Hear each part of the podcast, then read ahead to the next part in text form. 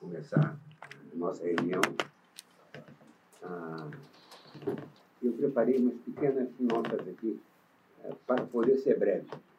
Ah, a velhice é, de certa maneira, apenas uma grande digressão, de modo que eu vou ser focalizado.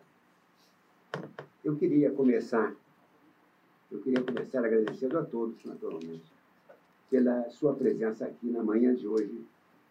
Sintam-se todos naturalmente bem-vindos à Casa das Garças e a este nosso encontro. É meu dever e, sobretudo, é meu prazer, ao abrir esse evento que o SEB patrocina sobre a Bienal de São Paulo e seus impactos nacionais e internacionais, e conhecer logo os que me acompanham nesta mesa e depois ouvi-los com interesse, que desde já antecipo. Não saberia, nem desejaria hierarquizá-los, e vou mencioná-los sem outra preocupação que é de fazê-los sentir-se em casa e entre amigos. Começo pelo presidente da Bienal de São Paulo, José Olímpio Pereira. O nome José Olímpio e a livraria e editora que seu avô deu nome evoca um dos períodos mais brilhantes da vida cultural carioca no século passado. Com ele está Jacobo Gridelli, curador da 34ª Bienal. Meus cumprimentos vão também para Luiz Crisóstomo, presidente de conselho do Museu de Arte do Rio de Janeiro, o MAR, e para Cristina Dagão, supervisora de programas da Globo News. A nossa troca de ideias esta manhã terá como moderadora Evangelina Zeiler. E a última vez que eu referirei a Evangelina como Evangelina. Van Van renascerá em poucos minutos. Querida amiga, e que é quem no SEBRE impressiona a agenda cultural. Com ela está Monique Socorro Soares, então, coordenadora acadêmica de projetos do nosso centro. Eu talvez devesse ficar por aqui, mas peço licença para fazer uns poucos breves comentários, valendo-me da minha condição de conselheiro emérito do SEBRE. Como todos sabem, é o Centro Brasileiro de Relações Internacionais. A palavra emérito significa apenas velho. Nunca conheci ou tive notícia de um moço emérito ou de uma moça emérita. É um rótulo reservado pelos sobreviventes de longas caminhadas. Tenho usado o que me cabe com naturalidade. Gostaria de sugerir, e esta é um pouco a razão dessas palavras introdutórias, que a porta de entrada é mesmo o fio condutor, para que o SEB tenha uma ampla legitimidade para se ocupar das questões culturais, deva ser a importância crescente que elas têm no desenho das relações internacionais. E, especialmente, o peso e alcance do soft power que cada país pode e pretende exercer. Vou usar aqui quase sempre a expressão em inglês, não poder suave, poder leve, mas soft power, por comodidade e por já estar consagrada pelo uso. Falar em soft power remete naturalmente à obra de Joseph Nye, importante cientista político norte-americano contemporâneo, que foi o autor que procurou definir de forma mais sistemática este conceito que busca abranger tudo aquilo que permite que um país projete sua imagem e seus valores sobre terceiros de forma sutil e persuasiva, longe, portanto, das formas de ação explicitamente apoiadas no poder duro, o hard power, seja militar ou econômico. O universo cultural, em toda a sua imensa diversidade, não esgota naturalmente a dimensão do soft power, de o que um país pode dispor, mas ocupa virtualmente o seu centro. A diplomacia, o esporte, o turismo e numerosas ações da sociedade civil são outros instrumentos que os países se servem para projetar seus interesses e valorizar sua identidade. Mas a cultura é, vale repetir aqui, absolutamente essencial. Medir o peso e a influência do soft power de um país é assunto não resolvido e complexo, que não cabe aqui investigar. Existe uma interessante publicação periódica britânica chamada The Monocle, o Monóculo, que oferece anualmente um ranking dos principais 25 países em termos de poder suaves, e nele o Brasil tem perdido posições de forma consistente. Não conheço a lista que corresponde ao ano de 2019, mas temo que o Brasil tenha perdido mais posições e possa estar agora até fora da lista dos países mais influentes no mundo de hoje. Temos em data recente gratuitamente ofendidos imensos grupos em áreas especialmente sensíveis. Os nossos alvos têm sido, entre outros, os ambientalistas, os indigenistas, os esquerdistas e populistas em quase todos os seus matizes, minorias sexuais e religiões, outras que o judaísmo e o cristianismo evangélico. Iremos agora reparar cercas, desobstruir caminhos, restabelecer pontes, consertar agravos e procurar restaurar aquele imenso capital de boa vontade com que o mundo nos guia. O SEBRE agora, com o seu novo núcleo voltado para a cultura, e isso é importante. O SEBRE encontra nesse núcleo uma preenche uma lacuna, encontra um novo destino e eu creio que pode prestar um serviço adicional à nossa imagem e ao nosso interesse. Esse núcleo novo que tem em Evangelina, no comando, pode ser um instrumento muito útil e é o foro que fazia falta. Encontros como o de hoje vão ajudar. Sobre o Bienal de São Paulo, que hoje nos convoca, bastaria dizer que é o acontecimento cultural mais importante que regularmente sediamos. Isto desde 1951. Vamos com certeza aprender mais na conversa da manhã de hoje. Uma brevíssima palavra final. Disse faz pouco tempo, em outro contexto, que o mundo andava com saudades do Brasil. Vamos realizar aqui no Rio, em julho deste ano, um imenso evento sobre arquitetura e urbanismo. E essa será uma oportunidade valiosa para o Brasil, especialmente para o Rio de Janeiro, mostrando sua cara e a sua alma. Para o 27 Congresso Mundial de Arquitetura, vamos ver o que podemos fazer juntos para reforçar o nosso soft power. Ah, Evangelina, por favor, saia da mesa, vamos, vamos, Alô? Bom dia, muito obrigada a presença de todos vocês. Obrigada, embaixador, por essas palavras importantes para esse momento que o SEB instaura. Então, eu, depois dessa brilhante fala do embaixador, eu gostaria de agradecê-lo pela introdução tão bem colocada sobre o Núcleo de Cultura e Relações Internacionais que inauguramos oficialmente hoje. Agradeço ainda ao SEB, ao seu presidente José Pio Borges, à diretora executiva Júlia Dias Leite, às diretoras adjuntas Luciana Gama Muniz e Carla Duarte, a coordenadora acadêmica de projetos responsável pelo Núcleo Cultura e Relações Internacionais, Monique Sochakzewski, e a Gisele Gaudi, Nilson Brandão e toda a equipe do SEBRE pela confiança depositada em mim. Meu muito obrigada também à Casa das Garças, a seu sócio fundador e diretor Edmar Baixa, ao sócio diretor Luiz Crisóstomo, a administradora Beatriz Luz e toda a equipe.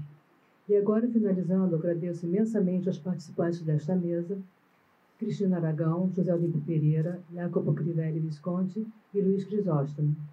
Agradeço imensamente ao público presente por estarem conosco essa manhã. Muito obrigada.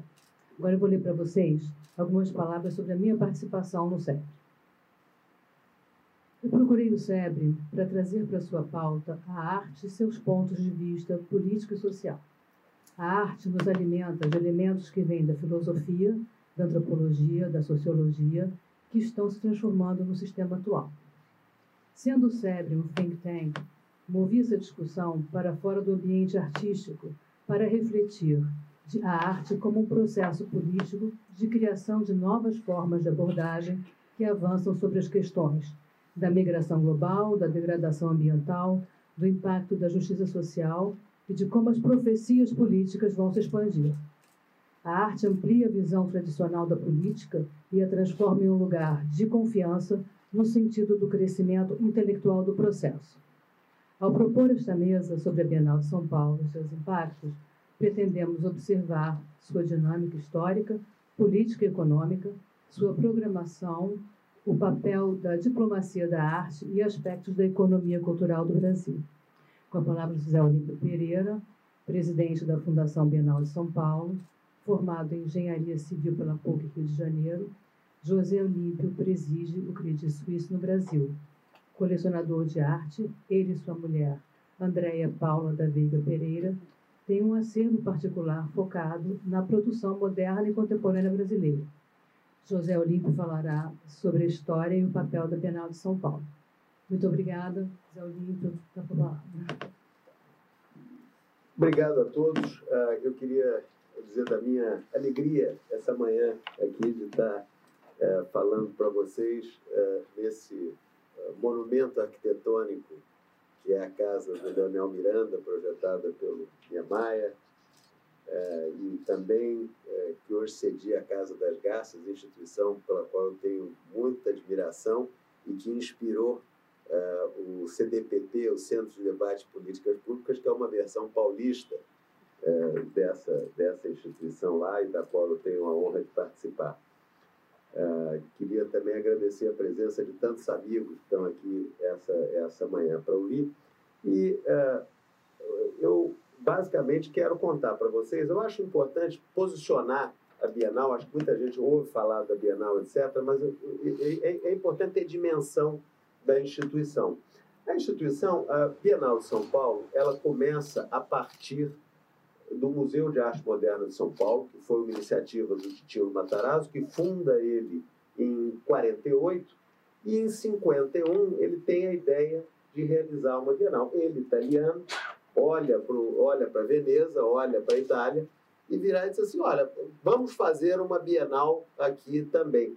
E note-se, foi a primeira Bienal fora da Itália, ou a segunda mais antiga Bienal do mundo.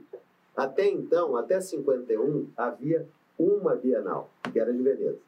Aí Titilo, ah, em dezembro, faz a primeira Bienal e chamava-se a Bienal do Museu de Arte Moderna Brasileira do Museu de Arte Moderna de São Paulo, perdão. Uh, e a, a documenta de Castle, por exemplo, que é tão famosa, etc., é mais nova que a gente, é de 55. E, e aí eu boto outras aí, só para vocês terem uma ideia, hoje tem cerca de 200 no mundo. Então esse modelo bienal, ele se, ele se espalhou, mas a gente guarda essa importante tradição.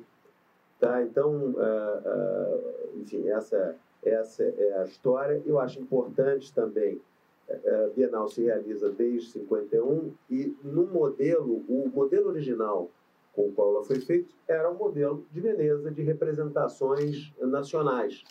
E esse modelo é finalmente abandonado em 2006, onde então você tem uma grande mostra coletiva uh, a partir de uma proposta curatorial. Isso é uma foto para vocês verem a Bienal não, nem sempre ou só se realiza no uh, Ibirapuera a partir de 57. A Bienal realizava-se uh, no Parque Trianon, num pavilhão provisório.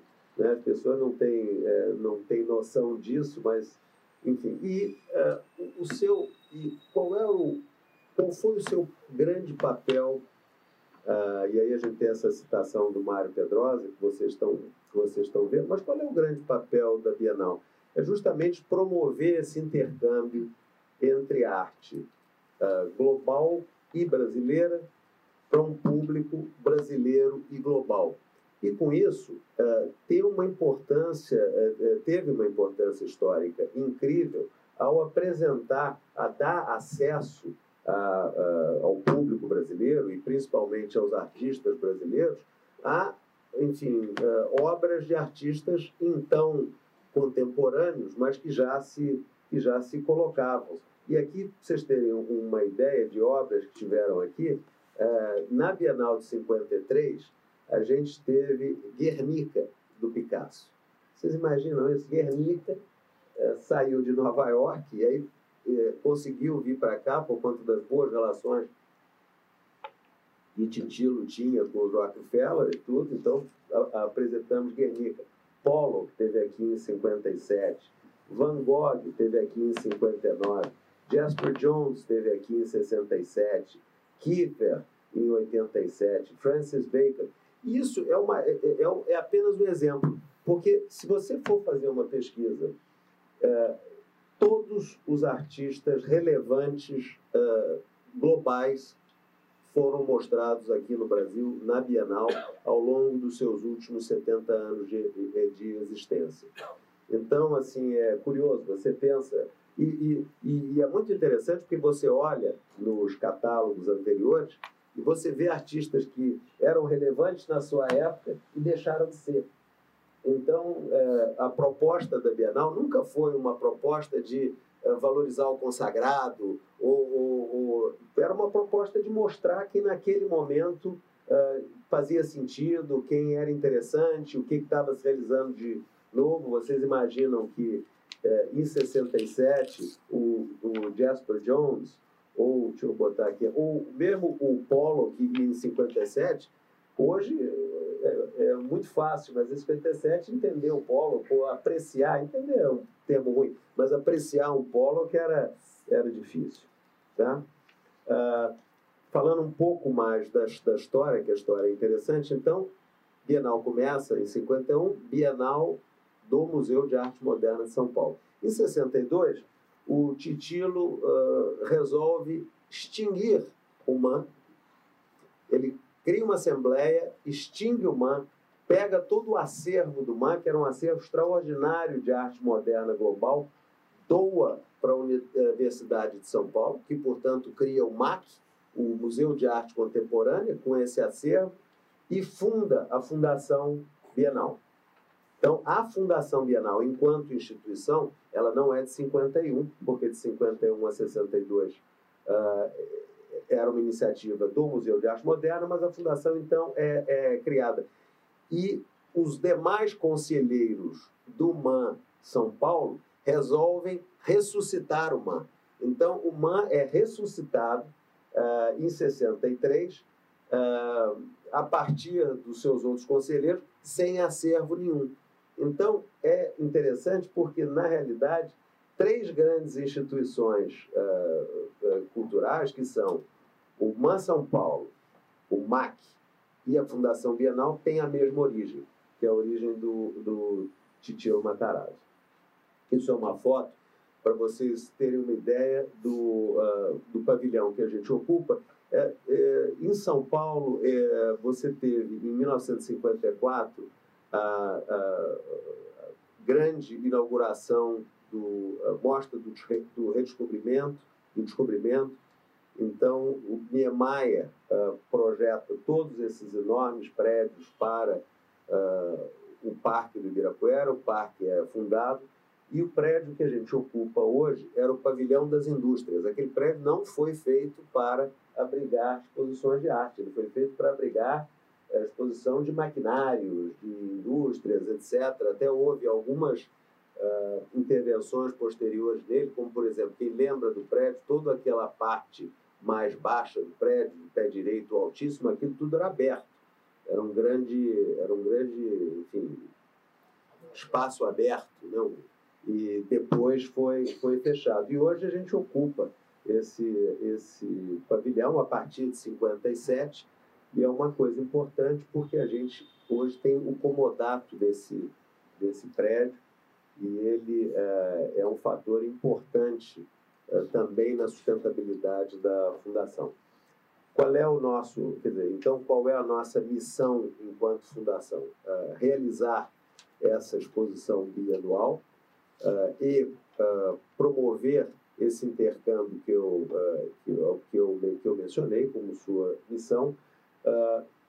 Nos últimos dez anos, a gente ampliou isso e nos anos que não são de Bienal, a gente realiza itinerâncias da exposição. Então, aquela exposição ela é subdividida também pelo grupo curatorial e viaja país afora. Então, esse ano passado, por exemplo, nós tivemos em oito estados uh, uh, brasileiros, tivemos em Brasília, com itinerância, em Juiz de Fora, no Espírito Santo, em Porto Alegre, em São José dos Campos, enfim. A gente dá acesso, em Belo Horizonte, a gente dá acesso uh, a outras cidades e tenta ampliar o alcance da, da, o alcance da Bienal com essas itinerâncias. A gente também como eu falei, tem o comodato do prédio, a gente é responsável pela guarda e conservação uh, desse prédio. E um outra, uma, e estamos desenvolvendo uma outra missão que é se tornar um centro de referência em história da arte uh, brasileira moderna e contemporânea. Nós hoje já temos o arquivo Vandas Vevo, é, que é um arquivo que tem mais de um milhão de documentos, é um acervo documental super importante que está no processo de ser organizado e digitalizado. E como visão para o futuro, a gente gostaria de incrementar essa, essa missão de guardar, de ser um centro de documentação e de pesquisa e ampliá-lo. Isso está dentro, uh, tá dentro do nosso projeto. A Bienal uh, entende que uh, parte da sua missão, dentro da sua missão, o projeto educativo é fundamental. Ou seja, não adianta a gente fazer essa imensa exposição para um público culto a gente tem que uh, quebrar essa barreira entre o público leigo, entre o público leigo e as artes e para isso nada melhor do que o esforço educacional. Já é uma iniciativa que nós tocamos há muito tempo uh, e, e, é fundamental para nossa para nossa missão. Uh, e a gente nessa edição Jacopo pode falar mais mais mais disso mas é sem dúvida um foco e a gente também é responsável pela uh, manutenção e organização das exposições uh, brasileiras durante a Bienal de Arte e a Bienal de Arquitetura no uh, pavilhão brasileiro na Bienal de Veneza. Então tivemos nas, esse esse pavilhão, como vocês estão vendo aí na foto, é um projeto de Henrique Mindlin, é um projeto moderno, muito, muito, uh, muito bonito, uh, e a gente, enfim, uh, cuida dele. Nas duas últimas representações, nós em, na, na Bienal de 2017, pela primeira vez ganhamos um, uma menção honrosa com a participação da Cíntia Marcelli, que foi uma coisa extraordinária, e no ano passado tivemos uma apresentação de uma artista pernambucana, chamada Bárbara Wagner. Desculpa, Bárbara Wagner e Benjamin de Burca. É incrível, né? Porque esses brancos só dão na hora que você está tá fazendo a palestra. Né? Eu, eu, eu fiz questão de lembrar do Benjamin de Burca, que é mais difícil que Bárbara Wagner. A Bárbara Wagner ela fez um, um, um extraordinário trabalho chamado, um, é uma, um trabalho de vídeo chamado Swing Guerra, e que aumentou a visitação no nosso pavilhão em quase 100%. Nós tivemos assim uma era impressionante para quem esteve lá vendo essa obra como ela hipnotizava. As pessoas entravam lá, em geral nas bienais você entra vê um filme, fica dois, três minutos e sai. As pessoas entravam lá, ficavam é, é, minutos, enfim. E é uma outra é uma outra coisa importante. Importante também dizer, enfim, não sei se vocês lembram, a Bienal sofreu, enquanto instituição, uma crise uh, no final da primeira década desse século. Uh, nós tivemos a realização em 2008 da Bienal do Vazio, que foi uma coisa relativamente constrangedora, porque, na realidade, criou-se um tema uh, e realizou-se uma Bienal, mas, na realidade, esse tema era consequência de uma incapacidade que a então gestão teve de organizar uma Bienal, uh, enfim, uh, como se espera. Uh, e aí, a partir de 2010, ou a partir do final de 2009, nós tivemos uma renovação grande do Conselho, nós tivemos um novo presidente que iniciou esse processo de revitalização, e aí aqui eu presto homenagem ao Heitor Martins, é, e também aos seus sucessores, meus antecessores, o Luiz Telepins e o João Carlos Figueiredo Ferraz, é, e eu, eu, eu disse a eles, é, assumir a presidência da Bienal nesse momento só é possível pelo trabalho que vocês fizeram anteriormente, porque eu recebi a Bienal organizada, eu recebi a Bienal com uma equipe permanente, que é fundamental. Nós temos uma superintendente executiva e, enfim, e com um, um, um staff uh, permanente uh, dedicado à produção, à ação educativa, comunicação, conservação do, do prédio. E eu uh, faço essas considerações porque eu já tive envolvido em várias instituições culturais. E instituições culturais são como empresas, elas precisam ter, elas precisam ter um staff permanente, elas precisam ter uma gestão profissional. Eu estou aqui vendo o, o Fábio, é, que agora acabou de assumir o, o Manrio, e fiquei muito contente, porque o Manrio é outro exemplo de instituição extraordinária que precisa de um choque de gestão que está acontecendo e, enfim, tenho certeza que a liderança dele agora lá vai ampliar esse, esse movimento que, que já está. Então, enfim, são outras, uh, outras uh, dimensões do nosso fortalecimento uh, institucional.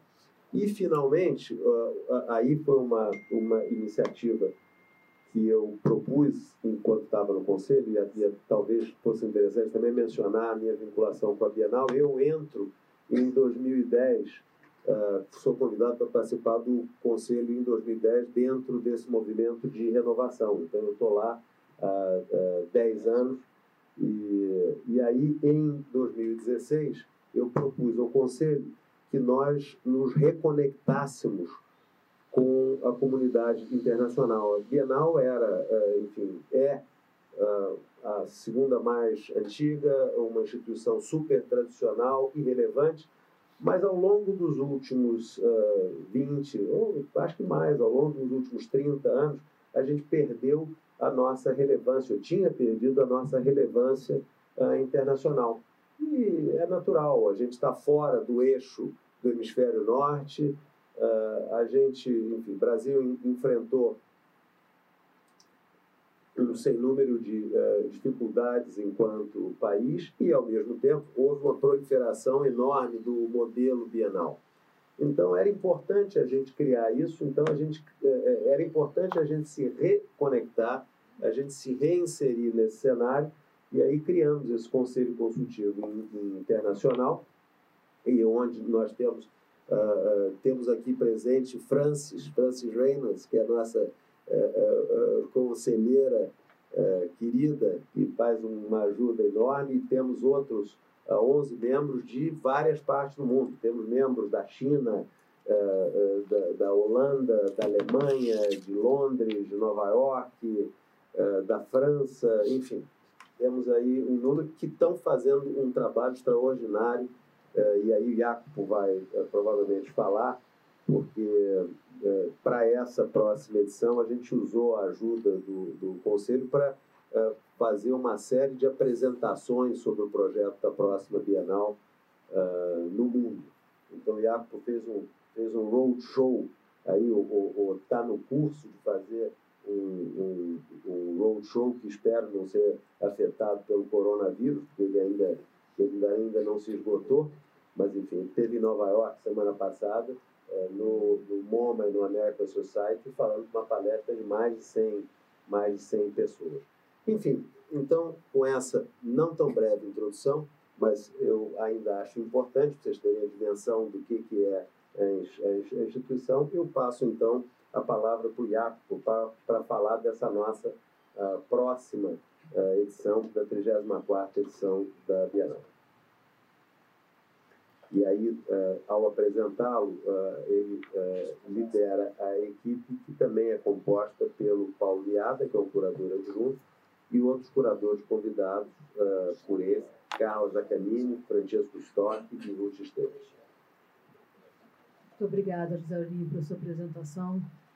E agora apresentando para vocês o Diaco José Visconti, curador da 34ª Bienal de São Paulo, Possui graduação em Lettere e Filosofia na Universidade de Nápoles, doutorado em Arquitetura e Urbanismo pela Universidade de São Paulo. Ele é crítico e curador de arte contemporânea.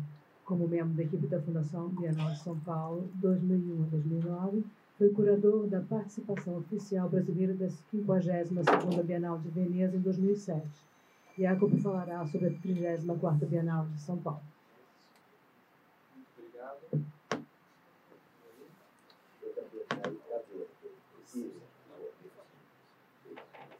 Estão me ouvindo? Bom dia a todos. É um prazer estar aqui. É, obrigado a Evangelina e ao SEB pelo convite. Eu vou fazer uma apresentação do, do projeto da 34, que é um, é um projeto que, obviamente, está em curso, de todos os pontos de vista, no sentido de que o projeto ainda está se modificando, porque a exposição maior começa em setembro, mas está em curso também porque a gente já começou as atividades eh, desta Bienal, porque é um projeto que expande a Bienal no tempo, ao longo do ano inteiro, e no espaço também em várias instituições que colaboram com a Fundação Bienal na organização da 34ª Bienal. Então, é uma introdução rápida e depois, obviamente, a gente pode conversar mais, mas eu queria só dar, falar de alguns pontos do projeto, porque, na verdade, desde que a gente começou esse roadshow do qual o, Zé Olímpio falou, e em todas as apresentações, em todas as conversas que a gente teve, um, tem uma questão que dificulta um pouco apresentar o projeto e que ele é um projeto muito amplo e também que se propõe a não ser um projeto que seja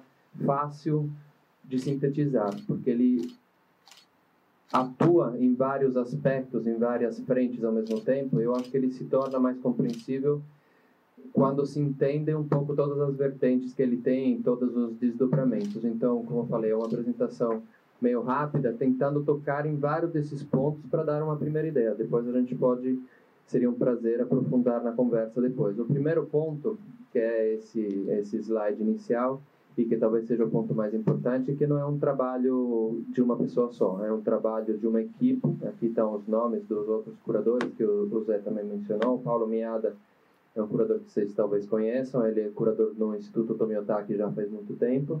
Então ele é brasileiro e mora no Brasil, e eu digo isso porque ele é o único da equipe que nasceu no Brasil e principalmente que mora ainda no lugar onde nasceu. Porque depois a Carla Zaccagnini nasceu na Argentina, cresceu no Brasil e mora agora na Suécia. E ela tem a particularidade ou, ou traz para a equipe curatorial algo único porque ela é principalmente artista, mais do que curadora. Daí a Ruth Esteves nasceu na Espanha, morou vários anos em Los Angeles, agora está no México. E o Francesco Stocchi é italiano também, mas mora na Holanda, depois de ter morado na Áustria, enfim, morou por vários lugares. E a Elvira de Anganiosi a gente trouxe como curadora ou editora convidada das publicações, porque, como falei, pelo fato de ser um projeto concebido para ser realmente polifônico e trazer muitas visões diferentes, a gente quis também um olhar diferente sobre as publicações. Não queríamos que as publicações refletissem simplesmente a exposição, porque é uma exposição que, como sua premissa inicial, considera que nada se fecha, que as coisas se abrem, que as relações que se criam são as que definem a maneira como a gente olha para as coisas. Então, depois fazer um catálogo que fosse um catálogo fechado, assertivo, onde a gente falasse a nossa visão das coisas, nos pareceu limitante, a gente trouxe ela. E eu coloco aqui, bom, ela nasceu na Guiné Equatorial, cresceu na Espanha, agora mora em Londres, onde dirige o showroom. E eu coloco aqui que ela é diretora do showroom porque essa é, colaboração com o showroom é uma da, de uma série de colaborações institucionais que a gente está é, criando para essa Bienal. E esse aspecto também é importante. Aí tem uma imagem aqui bastante parecida com a que a gente viu há pouco, mas de uns 50 anos antes, porque isso vocês podem ver que o parque ainda estava em, em construção, e é para mostrar exatamente a relação da cidade desde o começo com a, com a Bienal. O parque, obviamente, é um lugar é, nevrálgico da cidade, e a Bienal, desde o começo, como o Zé explicou muito bem, se coloca como ponta de entrada da produção internacional para o Brasil e para a cidade e vice-versa para o lugar onde quem vem de fora pode conhecer a produção contemporânea. Mas há uma relação que eu acho que é importante, além da grande relação internacional, que é a relação da cidade com a Bienal e da Bienal com a cidade. Exatamente pelo que pelo que o Zé mostrou, do fato da, da Bienal ter sido o lugar onde obras eh, essenciais para a história de, da arte do século XX passaram pelo Brasil, ela se tornou um evento cultural no sentido mais amplo. Ela transcende, do meu ponto de vista, em muito o que é um evento de arte contemporânea como a gente conhece eh, na maioria dos museus das instituições, porque o público que visita a Bienal é um público imenso do ponto de vista dos números, mas é também um público extremamente diversificado. Então, o ponto de partida para esse projeto foi tentar fazer uma Bienal que conseguisse dialogar ao mesmo tempo com esses públicos diferentes. E aí a gente pensou como caminho para isso exatamente nessa ideia de expandir a Bienal no tempo e no espaço. Aqui é uma imagem da rampa externa da Bienal, que muitos de vocês imaginam que conheçam, que é o, o caminho mais curto, digamos, para chegar no terceiro andar. E o que aparece aí é o calendário de eventos que estão acontecendo já, por isso que eu falei que estão já acontecendo, porque a primeira exposição inaugurou no dia 8 de fevereiro, é, exposição da Jimena Garidoleca, que é uma artista peruana, com uma performance do Neo Muyanga. E outras exposições vão acontecer ao longo do ano até a grande exposição coletiva que inaugura em setembro. E a ideia disso não é simplesmente expandir por uma assim gratuitamente a exposição, mas é começar a primeiro de um ponto de vista mais conceitual, geral, começar a colocar algumas das questões que depois vão voltar de maneira mais aprofundada na exposição, que são as questões que todos esses artistas trazem, cada um à sua maneira, mas principalmente começar a criar uma familiaridade do público com as obras, porque as obras que vão ser expostas nessas exposições individuais, elas voltam na exposição coletiva. Então, a primeira vez que você entra em contato com essas obras é no âmbito de uma exposição individual, onde você acha que consegue entender a poética de um artista, mergulha na poética desse artista, entende todas as dinâmicas, digamos, que norteiam o seu trabalho, e depois, alguns meses depois, ou no caso da última exposição, poucas semanas depois, você volta a ver as mesmas obras, só que algumas delas estão exatamente onde estavam, outras estão espalhadas pelo prédio e aí em contato com outras obras de outros artistas, de outros momentos, com outras preocupações e arranjadas de uma maneira mais temática, como a gente está acostumado a ver em exposições coletivas. Então, ehm, isso é uma maneira de enfatizar, do ponto de vista da curadoria, que o que eu falava antes, que são as relações que se criam entre uma obra e tudo que está ao seu redor, que te levam a fazer leituras diferentes dessas obras. Então, a ênfase assim da curadoria é na atenção que a gente precisa ter na maneira como a gente olha tanto para uma para uma obra, quanto para a exposição, ou seja, para tudo que está ao redor dela. Isso é algo que pode parecer banal, digamos, é, é um raciocínio bastante é, natural de se fazer, mas eu acho que raramente a gente tem a oportunidade de ver e rever obras em contexto diferente e de entender elas em contexto diferente. E aí, algo parecido, mas em outra escala, e não exatamente com as mesmas obras, mas sim com a mesma ideia de visitar uma exposição individual e depois ver obras desse mesmo artista numa exposição coletiva, vai acontecer no período da Bienal principal, então de setembro a dezembro, com uma série de colaborações que a gente tá, que a gente já, na verdade, é, conseguiu é, implementar com praticamente a maioria das instituições é, de arte contemporânea, sem dúvida, e vários centros culturais de São Paulo. E aí cada um desses lugares vai ter então uma exposição individual de uma artista que também tem, tem obras na Bienal. Então a ideia é de novo você ver primeiro uma exposição individual e depois encontrar obras desse artista na Bienal, que é um processo, digamos que do ponto de vista da curadoria ajuda o público a entender as relações que a gente sugere, porque quando a gente conhece o trabalho de um artista, a gente entende as relações que estão sendo sugeridas mas nesse momento, diferente do que acontece no pavilhão da Bienal, também pode acontecer ao contrário. Pode acontecer da gente visitar a Bienal e descobrir um artista que a gente acha interessante e ter a oportunidade de ver uma exposição individual dele, que é algo que eu, pessoalmente, como eh, profissional, até gostaria de ter tido essa oportunidade inúmeras vezes. A gente geralmente não tem. Na Bienal de Veneza, na Documento, a gente sempre descobre artistas, a gente adoraria ver mais coisas e não dá por condições objetivas. Nesse caso, na Bienal, a gente vai ter aproximadamente 90 artistas, e se a gente considera as exposições iniciais no pavilhão e essa rede grande que a gente está criando, aproximadamente um terço desses artistas a gente vai poder ver mais obras, vai poder conhecer melhor. E aí, essa construção, digamos, é toda voltada, voltando ao que eu estava falando antes, para criar uma Bienal que é realmente para a cidade de São Paulo. É óbvio que quem vem de fora, quem vem do Rio, quem vem do, do resto da América Latina, dos Estados Unidos, da Europa, de qualquer lugar, vai poder visitar a exposição e ela funciona, digamos, como uma exposição mais parecida com as bienais que a gente está acostumado a ver. Mas o gesto, digamos, a generosidade, eu acho, desse projeto está no fato dela se expandir no ano e, na, e abraçar a cidade inteira e tentar falar com todos esses públicos diferentes que são os públicos de cada uma dessas instituições e potencialmente o público da Bienal, porque como eu falei, o público da Bienal que beira assim é, um milhão de pessoas nas últimas edições, a gente imagina que vai ser algo parecido nessa, é um público também muito diversificado. E aí esse esforço de falar com esses públicos diferentes está, eu acho, muito bem refletido nesse mapa. Vocês podem ver que tem desde instituições é, consagradas e consolidadas, o MAC, o MASB, que o, o Zé Olímpio falou, o MASP, Uh, há in, in, espaços institucionais como o Banco do Brasil, o Instituto Moreira Salles, um, o Itaú Cultural.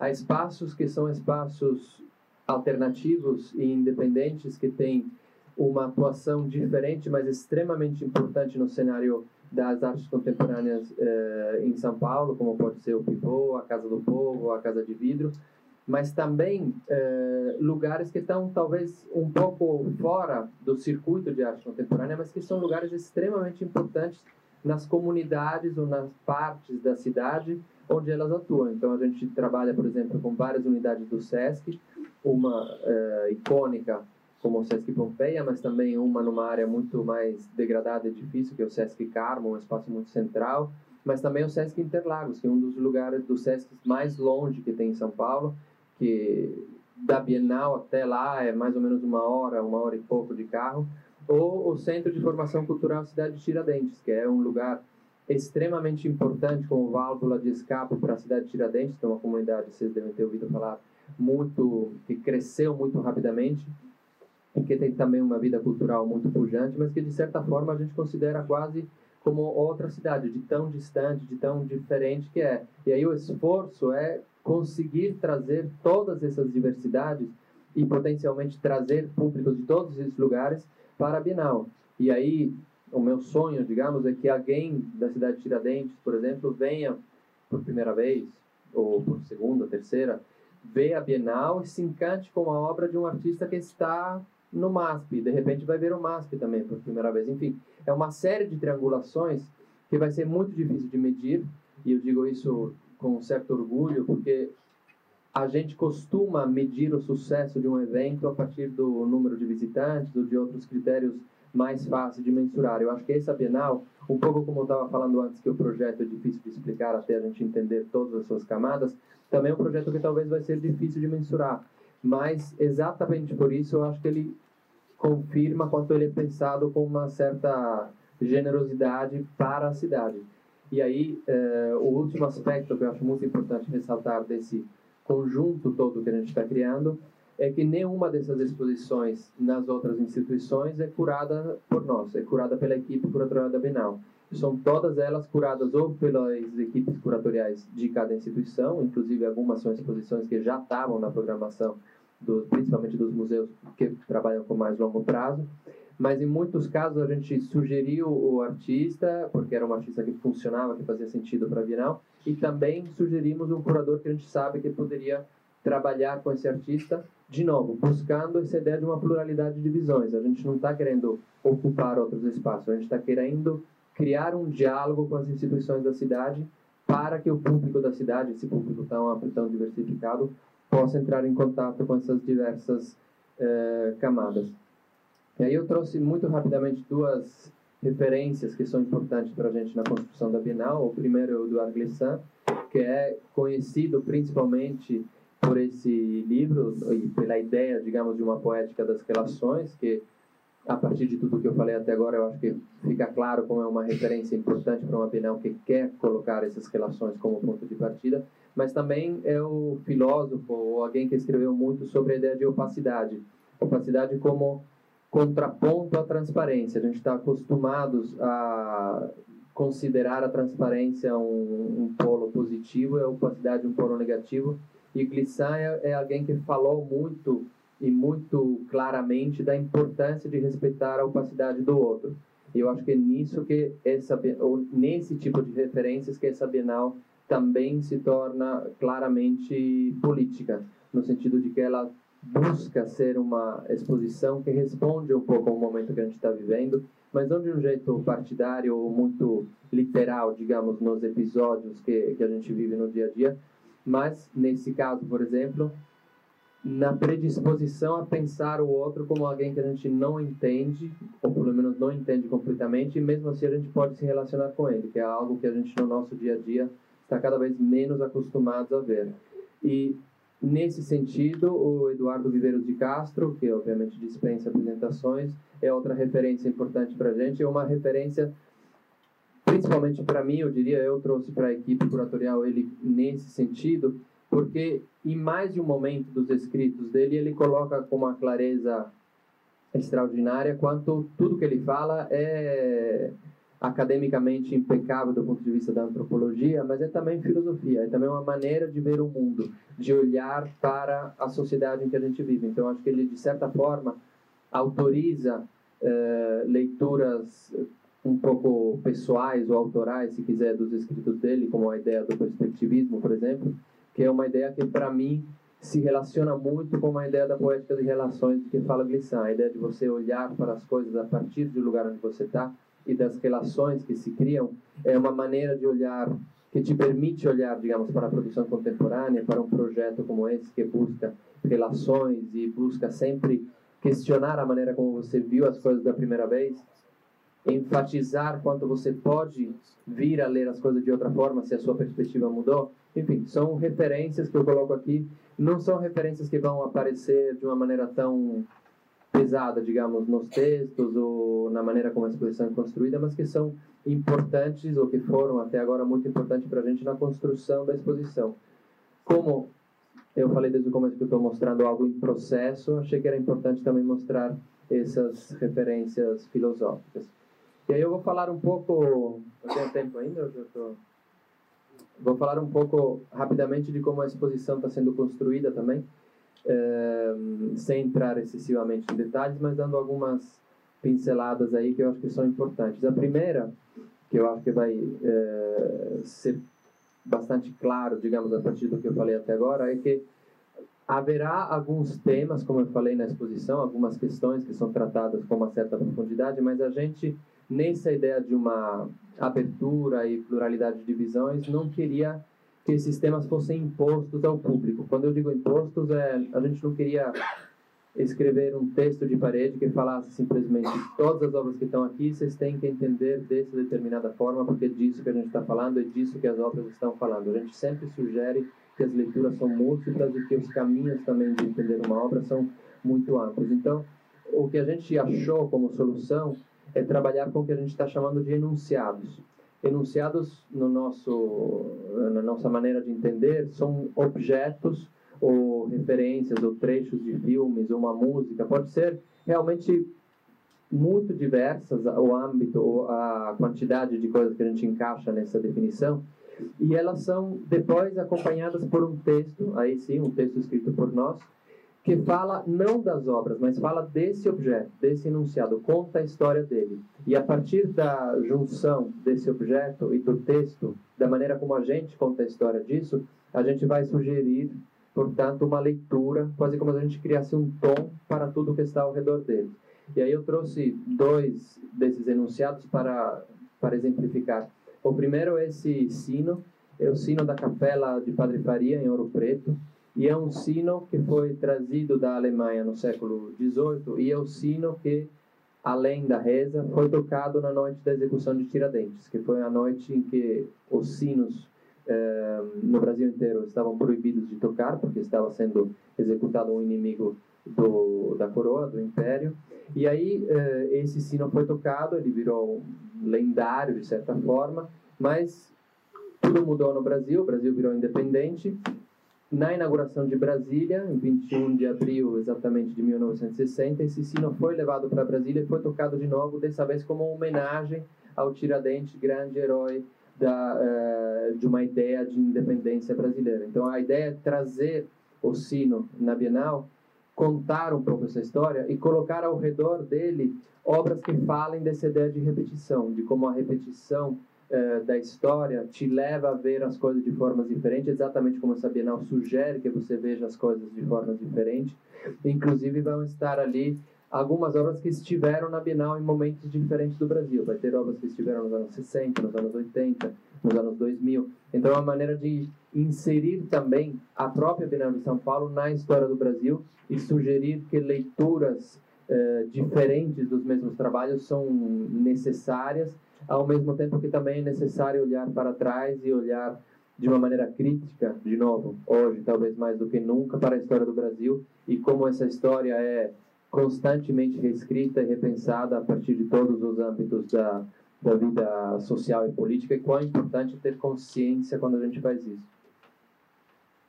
E aí eu tenho outro exemplo. Essas são duas de uma série de fotos, na verdade de todas as fotos que a gente vai mostrar do Frederick Douglass. Frederick Douglass foi um grande eh, abolicionista norte-americano, nasceu eh, escravo, conseguiu eh, se libertar na época em que o sul dos Estados Unidos ainda era escravagista e o norte já tinha abolido a escravidão, e ele se tornou um ícone da luta contra a escravidão e ele se tornou muito um ícone dessa luta porque ele era uma pessoa extremamente consciente do papel da fotografia. Ele chegou a ser o homem mais fotografado nos Estados Unidos no século XIX, mais que o Abraham Lincoln, só para citar outro que talvez a gente imaginaria que tivesse sido mais fotografado. E aí a ideia é trazer todas as fotos que foram feitas dele em vida, que são aproximadamente 160. A gente vai tirar algumas que são fotos dele com outros, enfim, fotos coletivas, também porque nas fotos onde ele aparece sozinho é onde é mais clara a consciência que ele tinha da maneira como ele tinha que ser fotografado para que isso se tornasse um veículo e um instrumento na luta contra a, a escravidão.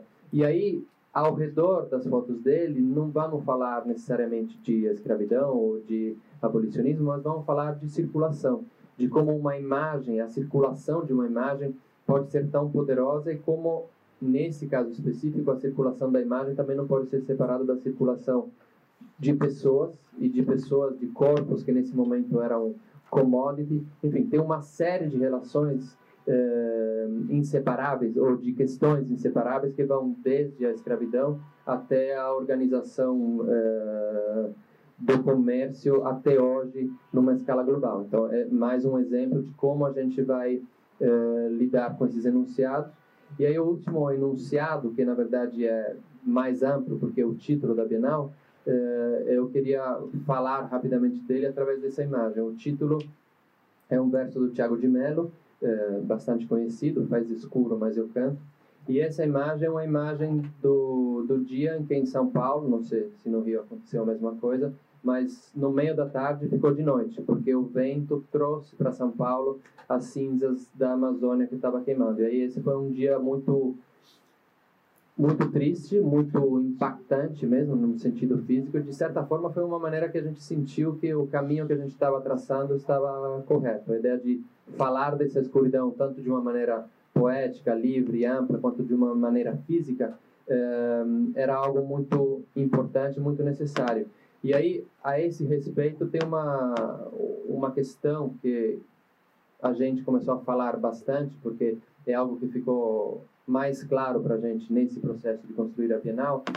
Essa hum, alusão a uma escuridão que a gente vive, a gente aqui no Brasil associa imediatamente ao contexto que a gente está vivendo, mas praticamente todos os artistas com quem a gente tem falado, e não são poucos e são do mundo inteiro, não teve nenhum para que a gente tivesse que explicar esse título.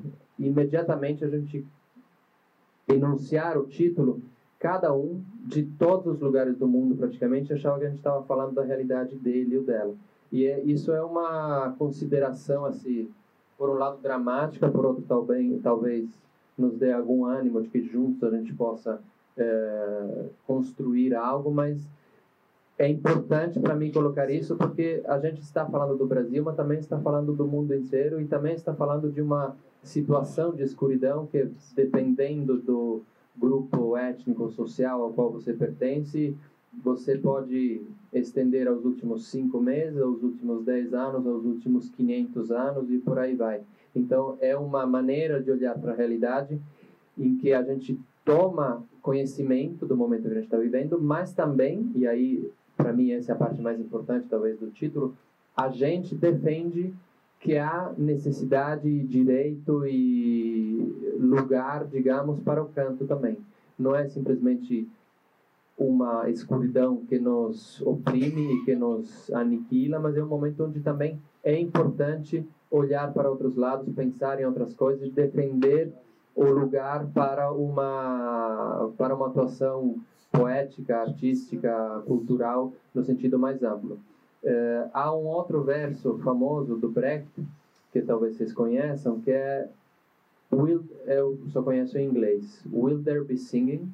Haverá cantos uh, in the dark times, nos momentos escuros. E aí a resposta vem: Yes, there will be singing about the dark times. Ou seja, haverá cantos sobre o momento escuro.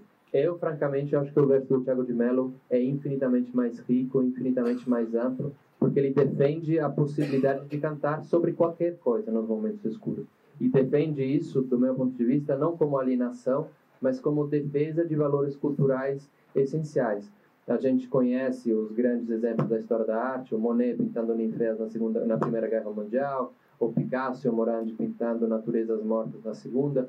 Esses são exemplos que podem ser vistos como de alienação do que está acontecendo no mundo, ou podem ser vistos, como eu acredito, como a defesa dos valores mais altos de cultura e de arte nos momentos de grande escuridão. É com esses, essas referências históricas, digamos, que a gente eh, se relaciona e que a gente acredita que esse título também defende. Eu tenho mais tempo ou eu paro por aqui? eu acho que você para por aqui para depois continuar, quem sabe com as perguntas. Tá bom. Muito obrigado por essa belíssima apresentação. Obrigado. Muito obrigada. Então, quem vai falar agora é Cristina Aragão, formada em Comunicação Social pela PUC, Rio de Janeiro. É repórter, editora e documentarista da Globo News com foco em conteúdos culturais, coordena atualmente os programas Em Casa com Nelson Mota e Globo News Literatura. Como repórter e roteirista, participa nos projetos especiais do canal e tem uma coluna semanal ao vivo no jornal de 18 horas. Cristina fará um breve panorama dos impactos das bienais nas relações do Brasil com outros países. Cristina. Bom, bom dia a todos. É uma honra estar aqui, rodeado de amigos, com os olhares para mim, me, me acarinhando.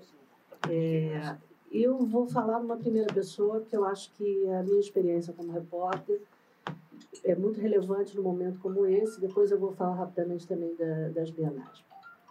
A gente bem sabe que a editoria de cultura não é a editoria mais nobre. Vocês estão ouvindo? Eu estou achando que esse microfone está um pouco baixo, é a impressão minha. É, e o que a gente fala é, diariamente nos nossos telejornais, agora melhorou, né? Peraí, deixa eu só. Não, um ou outro. Tira esse. Posso Tirou tirar? esse? Só desligar aqui. Tá. Só deixa perto. Esse aqui é mais confortável.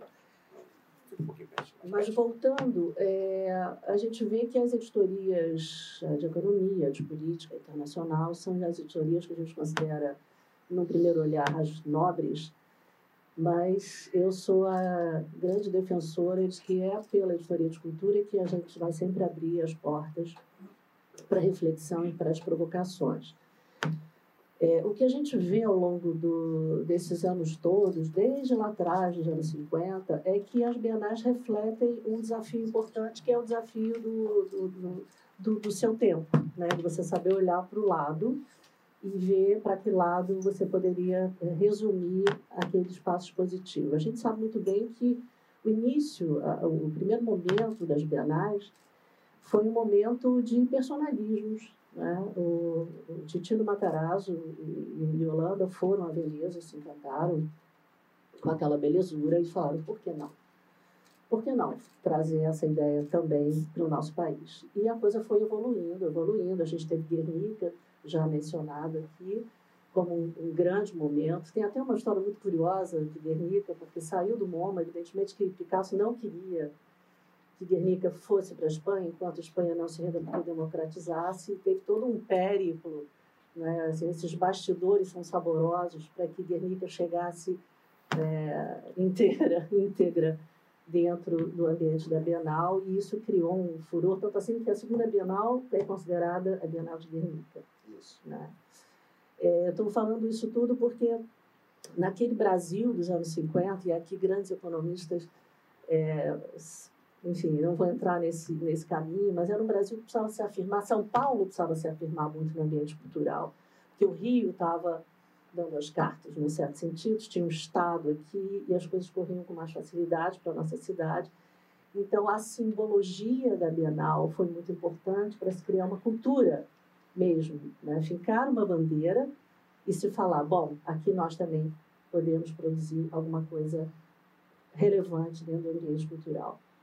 E assim as coisas foram acontecendo. Eu trouxe aqui umas aspas do Mário Pedrosa, que para mim foi assim uma pessoa que é um guia é, muito importante dentro da minha formação do ambiente cultural. E ele disse, naquele 1951, que era um Brasil distante, longe, né? querendo eh, trazer alguma coisa de original, ele considerou a primeira Bienal de 1951, aspas dele, é, com a Bienal sumiu a modorra asfixiante. Os artistas, então, começaram a brigar por suas ideias e suas convicções estéticas. Quer dizer, só isso já mostra uma responsabilidade enorme né, da gente estar trazendo artistas. E uma coisa que eu sempre faço quando eu entro num ambiente múltiplo para cobrir uma Bienal, por exemplo, tão ampla, tão tantos olhares, a primeira coisa que eu faço é me acalmar, sabe? Você tem que se acalmar um pouco e para poder lançar seu olhar em cima daqueles conteúdos que estão sendo apresentados ali e poder traduzir, nem sei se a palavra seria traduzir, mas comunicar ao meu público é, a minha curiosidade. Eu acho que se a arte perde a curiosidade, se o artista perde a curiosidade, se o curador perde a curiosidade, não tem saída.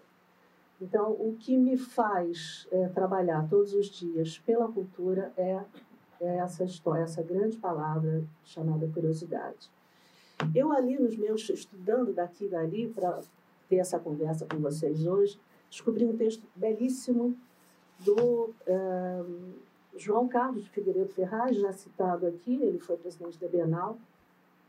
E ele me conta uma história, isso está no site da Bienal, para quem quiser ler o texto com mais eh, tranquilidade.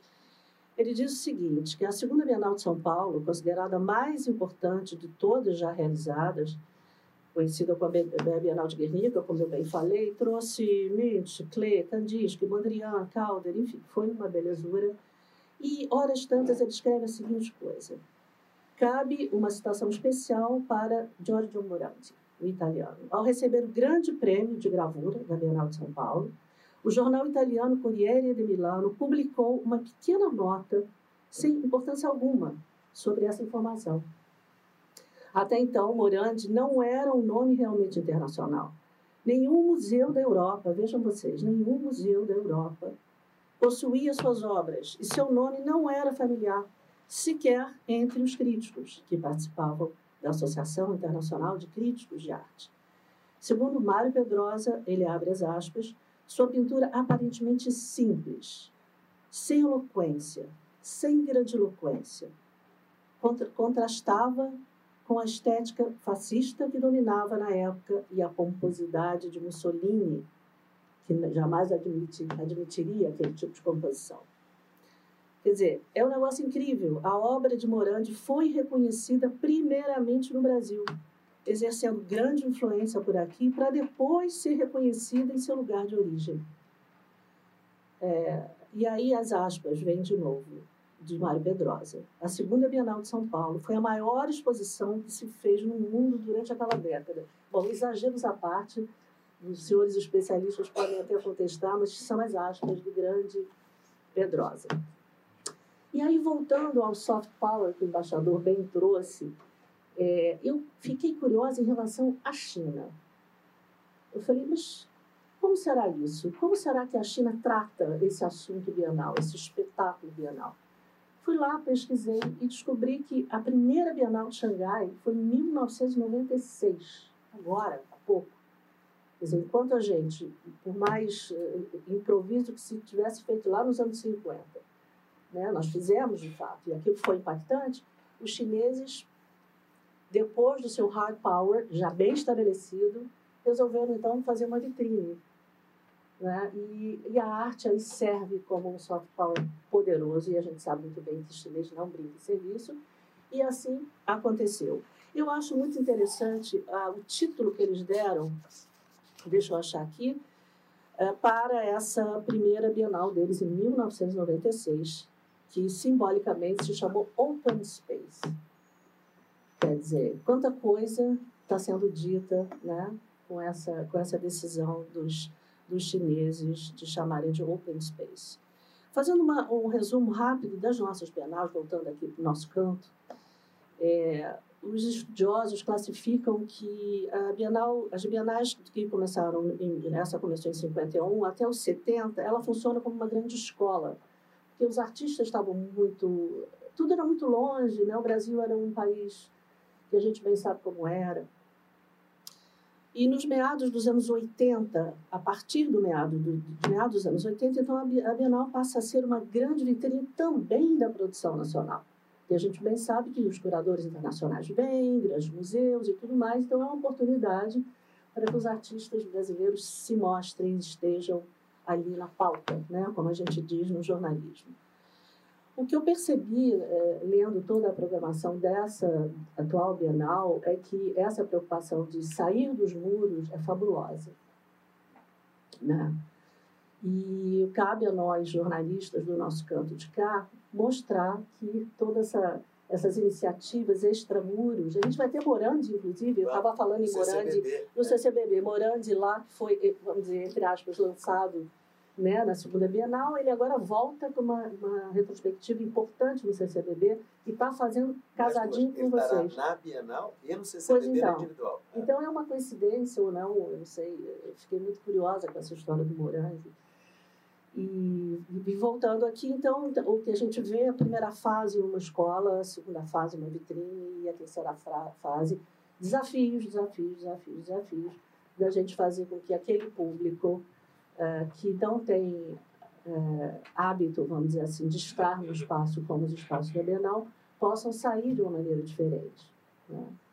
É, uma coisa que me faz levantar todos os dias e me dizer a, a cultura vai vencer, estaremos na luz, sairemos de, dessas questões todas, é que eu vejo que as pessoas entendem né, o nosso público, e aí eu estou falando de um público de Globo News especificamente, que é um público AB 50 a mais. Assim, então, é, é um público que valoriza o conteúdo da cultura dentro de um canal de excelência como é a Globo News. Isso eu acho que é uma coisa muito importante e que me faz exatamente, me motiva estar todos os dias à frente dessa história. Eu queria só, ontem eu estive no Museu de Arte Moderna fazendo uma, uma fugindo rapidamente da Bienal, mas eu acho que é importante pontuar isso. Fiz a exposição dos Irmãos Campana, que estão trazendo um, um, um trabalho é, é, um, é um misto, né? É um misto do, do, do, personalismo deles com um ambiente que a gente está vivendo, com a preocupação com o meio ambiente e tudo mais. Eu estou dizendo isso porque eu fiquei muito feliz de entrar dentro do, do Museu de Arte Moderna e ver os meninos dos espetáculos, que é uma ONG criada pelo Green Cardia, um dos trabalhos mais lindos que o Brasil está fazendo de capacitação de mão de obra, muito mais, né, de dignidade, de valor, um monte de coisa. Então, eu vejo dessa maneira hoje o estar dentro da cultura, as coisas todas se falando e se cruzando.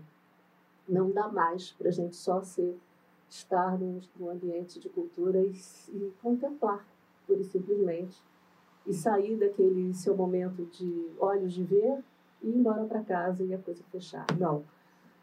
É, eu vejo que há essa preocupação clara nesse momento de Brasil e espero, francamente, que a Bienal seja altamente provocadora e tenho certeza que vai ser. Vou estar lá firme, cobrindo cada momento. E como eu falei, eu tenho que me acalmar para não para as matérias não ficarem é, superficiais e, e clipadas e que a gente acabe ah, não tendo a chance de fazer uma imersão dentro do raciocínio que eu acho que se pretende trazer agora nesse momento. Independente de Brasil, né? Eu acho que não está nem se falando só de Brasil, mas falando desse ar do tempo. Eu trouxe aqui um livro, eu estava conversando com a Vanvan antes, a gente ficou trocando conteúdos, e trouxe um livro de uma, de uma pessoa que eu entrevistei quando esteve no Brasil, que é o William Goldberg. Ele é, é editor da BBC de arte. Ele consegue traduzir é, coisas tão que às vezes a gente está no sapato alto e fala ah, isso não é para mim, eu não tenho conhecimento da história da arte. É, ele traz para um chão criativo, irônico, é, um, papel da arte, a, a, razão, sabe, de nós todos estarmos aqui, que são os artistas. Se não fôssemos artistas, nós não estaríamos aqui, nem justificaria esse encontro. O nome desse livro é Pense como um Artista, e ele traz é, essas provocações de vários artistas para a nossa vida, que eu acho que vai servir para todos nós, para a gente ser um pouquinho mais feliz, né? E, e é basicamente isso. É, eu separei uma frase do Paul é um artista que eu amo de paixão, aliás, tem uma retrospectiva linda né, no CCBB, e o Copley diz assim, o olho vê e o outro sente. É, eu acho que essa frase pode nortear muita coisa na nossa vida é, o tempo todo, todos os dias. É, eu só queria também lembrar, eu fazendo lá, vendo a lista da, dos artistas que, que vocês estão trazendo, um artista me chamou muita atenção, que é o Jader Essel, Esbel. Ele é do da, da, da tribo, é Makushi que se fala, a tribo dele. Me chamou muita atenção esse artista. Ele viveu até os 18 anos, né, numa região que corresponde à terra indígena Raposa Serra do Sol, certo? Ele estará no Museu de Arte Moderna de São Paulo, inclusive, né, de setembro a novembro e a dezembro, e eu fiquei impactada com o trabalho dele, li um monte de coisa, gostaria, inclusive, de fazer uma entrevista com ele, a gente conversa depois. E ele falou que ele foi picado pelo inseto da curiosidade, que é isso que move o trabalho dele. E ele é exatamente um resumo, assim, dentro da minha rápida visão, do que está se passando no Brasil. Quer dizer, um indígena que foi ter uma formação formal né, nas escolas ditas tradicionais, misturou tudo isso e está criando um novo ambiente é, do trabalho dele. Né? Eu chamaria atenção para esse artista, dentre tantos outros, enfim, vai ser um espetáculo, mas esse artista me, me, me tocou o coração. Eu aqui só fico rapidamente é, com duas provocações, porque a gente sabe que jornalista gosta de perguntar. Né? Então, para continuar perguntando, a primeira é como essas vozes todas que vocês estão trazendo da Bienal vão latejar depois? E a segunda é que perguntas sobrarão de tudo isso? Eu acho que o interessante seria a gente permanecer nessa, nesse, nesse ambiente da, da boa provocação intelectual, emocional, porque não, né? O nosso coração bate firme também. Não podemos esquecer isso. É, eu vou. Mais uma coisinha só, Van. Eu acho que a gente podia ler. Eu gostaria de ler um poema do, do Tiago, Tiago de Mello. É, eu tenho tido até a chance de conhecê-lo e tudo. E ele diz assim: Faz escuro, mas eu canto, porque amanhã vai chegar. Vem ver comigo, companheiro, a cor do mundo mudar. Vale a pena não dormir para esperar a cor do mundo mudar. Já é madrugada. Vem o sol, quero alegria, que é para esquecer o que eu sofria. Quem sofre fica acordado, defendendo o coração. Vamos juntos, multidão, trabalhar pela alegria. Amanhã é um novo dia. É isso. Obrigada pela chance de estar aqui. Vamos em frente. Obrigada, Cristiana. Eu vou pedir para a Iago responder essa pergunta quando nós abrimos as perguntas do público também. Então, você, por favor. Pode ser, Cristiano?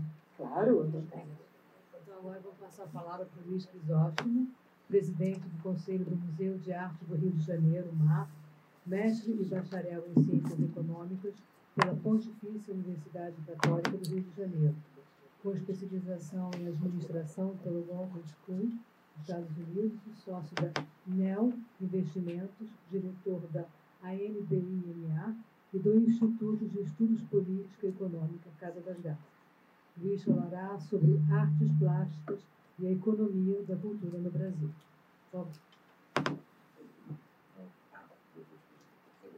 Primeiro, muito obrigado. Eu queria só, acho que é importante é, fazer esse agradecimento ao SEBRE, parabenizar o SEBRE, a figura é, do Rio, do seu conselho, dos seus diretores, Gostaria imensamente de agradecer ao embaixador e ao doutor pela essa belíssima iniciativa de trazer à baila a questão da cultura, é, que nos relaciona não só com o mundo social, mas também com o mundo econômico e internacional, especialmente na questão da Bienal, é, que nos traz aqui, já bem dito pelo Cristina, pelo Zé Olímpico, mas é um momento, de fato, que nos, nos colocou numa rota diferenciada e que, em relação à nossa própria arte, especialmente a Bienal de 51 de 53, né, que traz aqui é, o construtivismo, né, o construtivismo, né, assim como você muito bem lembrou, é, especificamente na Bienal de 53, que é mais do que a Bienal exatamente do Guernica, é, artistas que, na verdade, se tornaram mais visíveis a partir disso. O próprio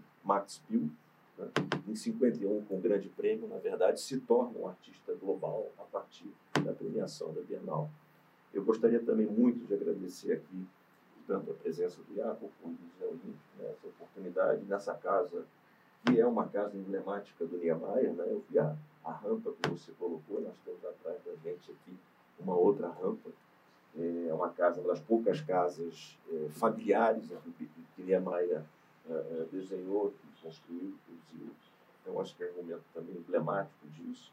É, agradecer aqui meus, é, meus colegas da Casa das Garças, diretores, a figura aqui do Edmar, né, do do Pedro, do e tantos outros aqui que participam desde 2003 é, desse esforço de pensamento amplo. Somos uma casa de economista e eu não poderia deixar de falar um pouco sobre economia, relacionando com o mundo da arte, mas é, com, com, com, um pouco mais de, de, de doçura em relação a, ao que nós gostaríamos de olhar em relação à economia da cultura.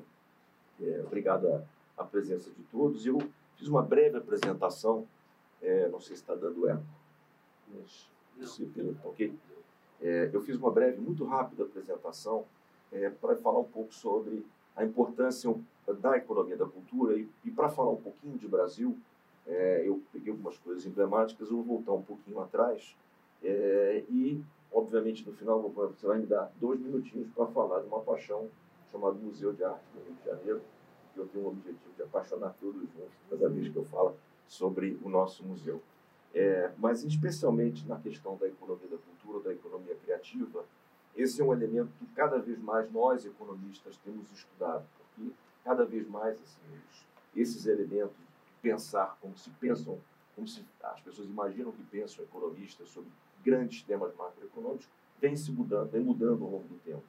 E a questão da economia criativa e a economia da cultura e a economia criativa da cultura é um subconjunto, vamos dizer assim, da economia é, criativa, é e vem se tornando um elemento cada vez mais estudado, seja pela disponibilidade estatística, seja porque os economistas decidiram se debruçar um pouco mais sobre isso para poder se relacionar com a realidade em que eles vivem. E isso não é apenas uma análise feita nos grandes centros. Assim, a gente repara que muitas vezes quem estuda e pensa economia da cultura, muitas vezes você vê no leste europeu, eh, você vê em países tão distantes que são improváveis, inclusive, da produção do mainstream eh, acadêmico nosso. Mas cada vez mais isso está acontecendo e, e cada vez mais o mainstream se apropria do, dos estudos da economia da cultura, com todo o ferramental é, que nós, economistas, evidentemente, tentamos é, trabalhar, produzir para extrair algumas coisas da realidade. Eu vou passar rapidamente, Zé, você me ajuda.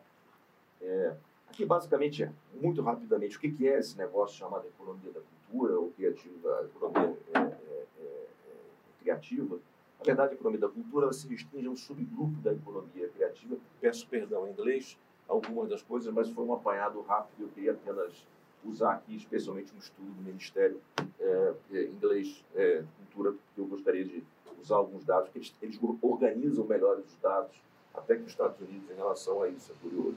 É, mas é, na verdade, um conjunto de coisas que você vai desde de uma economia criativa em que você envolve questões ligadas à tecnologia da informação e coisas que crescem, até a, a, o, o, o, que nós estamos discutindo hoje aqui em relação à, à, à cultura, às artes, à música, especialmente. Né? No caso inglês, eu só fiquei focando dois, duas, duas, é, duas slides no caso inglês. É, quando a gente pode ver aqui o tamanho né, dessa economia, o valor disso, né, é, é, significativo e a taxa de crescimento em relação a, a, aos outros setores na média da economia é muito maior. Ou seja, nos últimos anos, quer dizer, assim, período que está aí, Zé me ajuda nisso, porque eu consigo de 2000 2000 a 2017, né? Isso. É, você, nós temos aí um crescimento 10 de 10 a 17, nos últimos oito anos, nós temos um crescimento superior em termos de valor adicionado do que o resto da economia, praticamente o dobro. É uma geração de valor significativa é, de mais de 100 bilhões de pounds, uh, e é, com uma, uma curiosidade muito importante que traz os estudos mais recentes de economia da cultura, é exatamente a questão dos distritos culturais. Né? Isso é uma coisa absolutamente é, é comum no mundo inteiro e são esforços cada vez mais é, que os gestores públicos é, de uma maneira mais ampla, quando tem algum tipo de sensibilidade, não sei se é o caso presente, é, no que nós vivemos, mas é, vamos citar alguns casos, por exemplo, quando a gente olha, por exemplo, cidades inteiras que se transformaram em função do repensar, é, em função da estagnação, do repensar dos seus institutos culturais. É o caso de Bilbao, por exemplo, com Guggenheim, né? uma cidade absolutamente destruída, uma cidade absolutamente sucateada, né? uma cidade de origem industrial pesada e siderúrgica, e que, através daquele museu, recupera a sua visão, recupera a sua história, recupera toda a sua economia. Quando a gente olha o Rio de Janeiro, é, um pouco mais atrás, quando a gente abriu a Avenida Rio Branco, o que, que ali se surgiu, é, e o que, que surgiu ali, o que emergiu ali, que deu não apenas a parte de imobiliária e construção, mas deu sentido àquilo. É o Museu Nacional de Belas Artes, posteriormente, concomitantemente, a Escola Nacional de Belas Artes, a Biblioteca Nacional, do lado, o Teatro Municipal. Esse corredor se tornou, na verdade, um corredor cultural, né? numa reconstrução da cidade, num momento crítico também da cidade do Rio de Janeiro.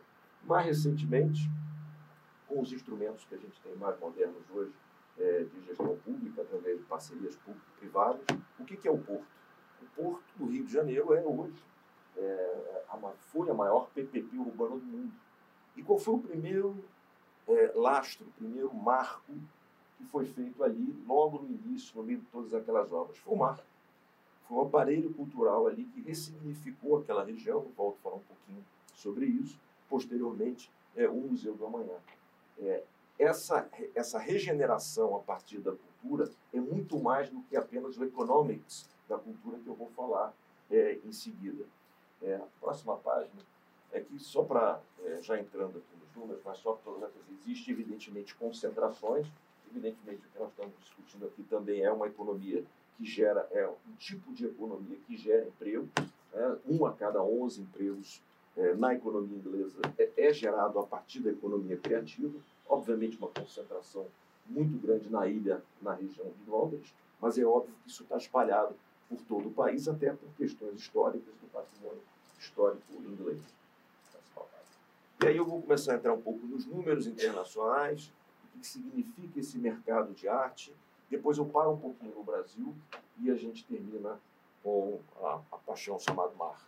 É, e, e, aqui eu começo assim, eu fiz uma pequena seleção aqui, né, Zé, da assunto que a gente gosta e conhece, né?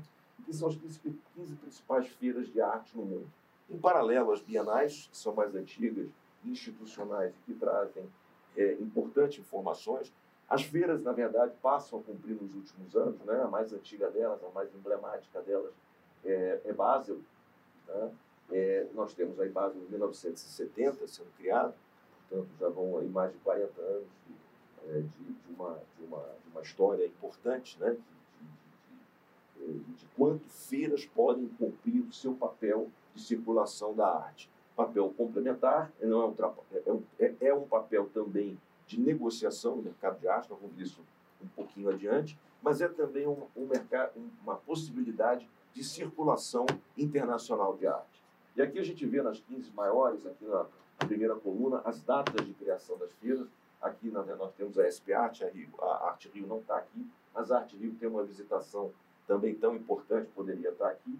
Uh, mas apenas colocando nesse, nesse, nesse, relatório, é importante ver a, a, mudança que começa a existir. Né? China crescendo, China circulando a partir de sua arte, nós vamos ver o papel da China especificamente é, no mundo atual, no mundo contemporâneo, é, mas também a sustentação dos fóruns tradicionais da arte, como a, a, a, a marca Basel, né, que hoje não está é, apenas é, localizada na Suíça, mas Hong Kong, que acabou de ser adiada é, em função do vírus, né, e nós teremos Miami em dezembro, esperando, vamos esperar que até lá em Miami a situação esteja mais calma.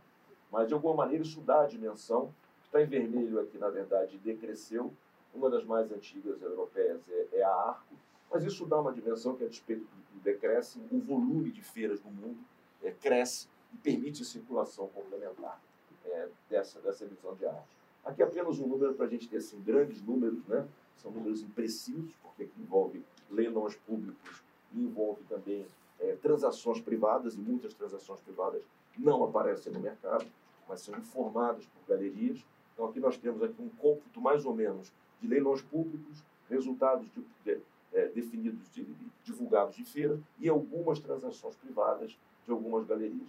Mas isso dá uma dimensão, nós estamos aí na faixa dos seus 60, 70 bilhões de dólares ano. Próximo. Aí começa um pouco uma, uma ideia de como é, esse mercado hoje ele, ele funciona do ponto de vista é, é das compras. Né? A gente percebe aqui é, o tamanho é, que a China vem ocupando desde 2008, isso aqui é uma tabela de 2018, se a gente pegar de 2000 diante, a China era quase era mínima, mas a China vem ocupando um papel extremamente importante.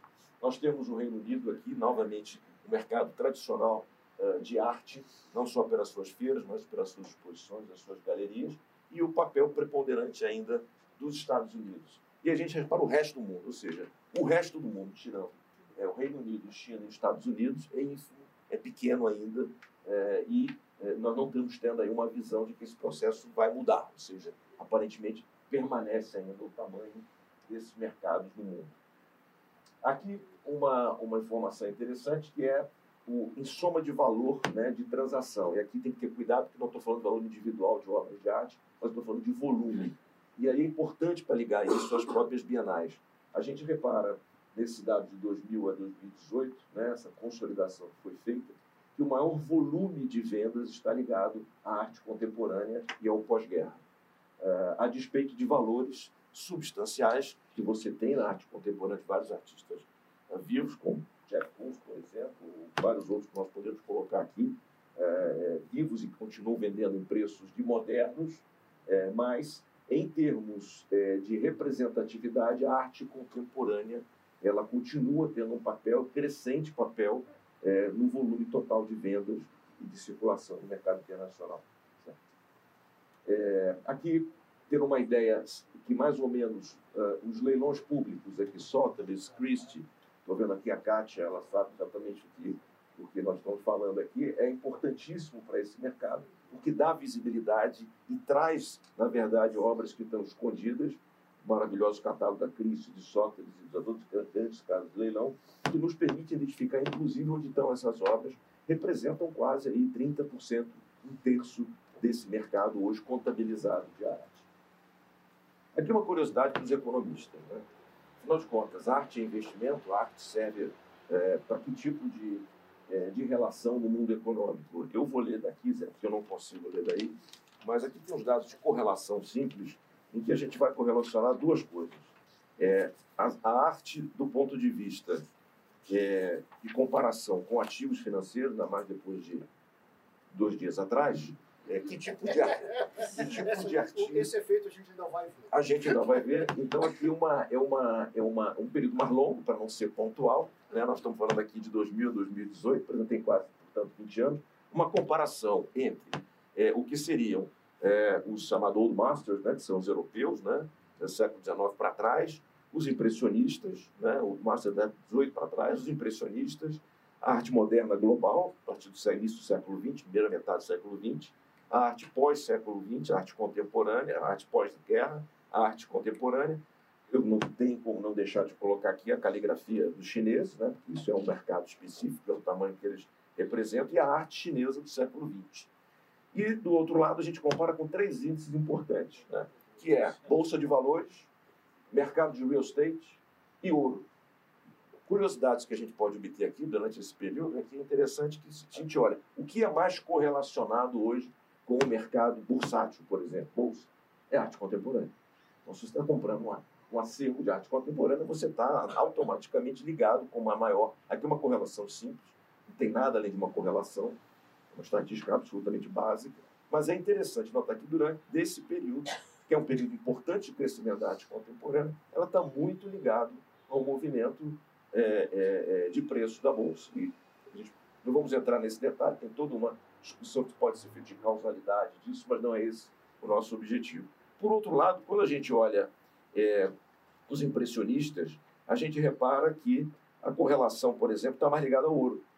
Curiosamente, né, a correlação ela é, ela é muito menor quando você olha é, é, é, em relação à bolsa, ou seja, existe uma desconexão relativa de preços entre o que acontece na bolsa e a arte impressionista, mas existe uma noção de retenção de valor é, com relação ao ouro. E por aí vai. Né? Essa é uma tabela é, curiosa, interessante, que permite entender como também essa internacionalização e esse mercado se, se relaciona. E aí, entrando em Brasil, é, eu vou pegar uma apresentação muito curiosa que eu descobri outro dia, feita para o Tribunal de Contas da União. E foi uma apresentação feita pelo IBAN em 2010, e, e com, com a ajuda do IPEA. E eu achei muito interessante o trabalho, porque passado 10 anos nada mudou. É, e as perspectivas são as mesmas. E dentro desse contexto, o que a gente observa aqui é que é, é, os mesmos anseios e desejos, eles permanecem ainda que não atendidos totalmente. Mas, parcialmente, alguns movimentos significativos foram feitos e é esses que eu, eu acredito uma visão positiva e eu diria até mais otimista em relação aos nossos próximos 10 anos.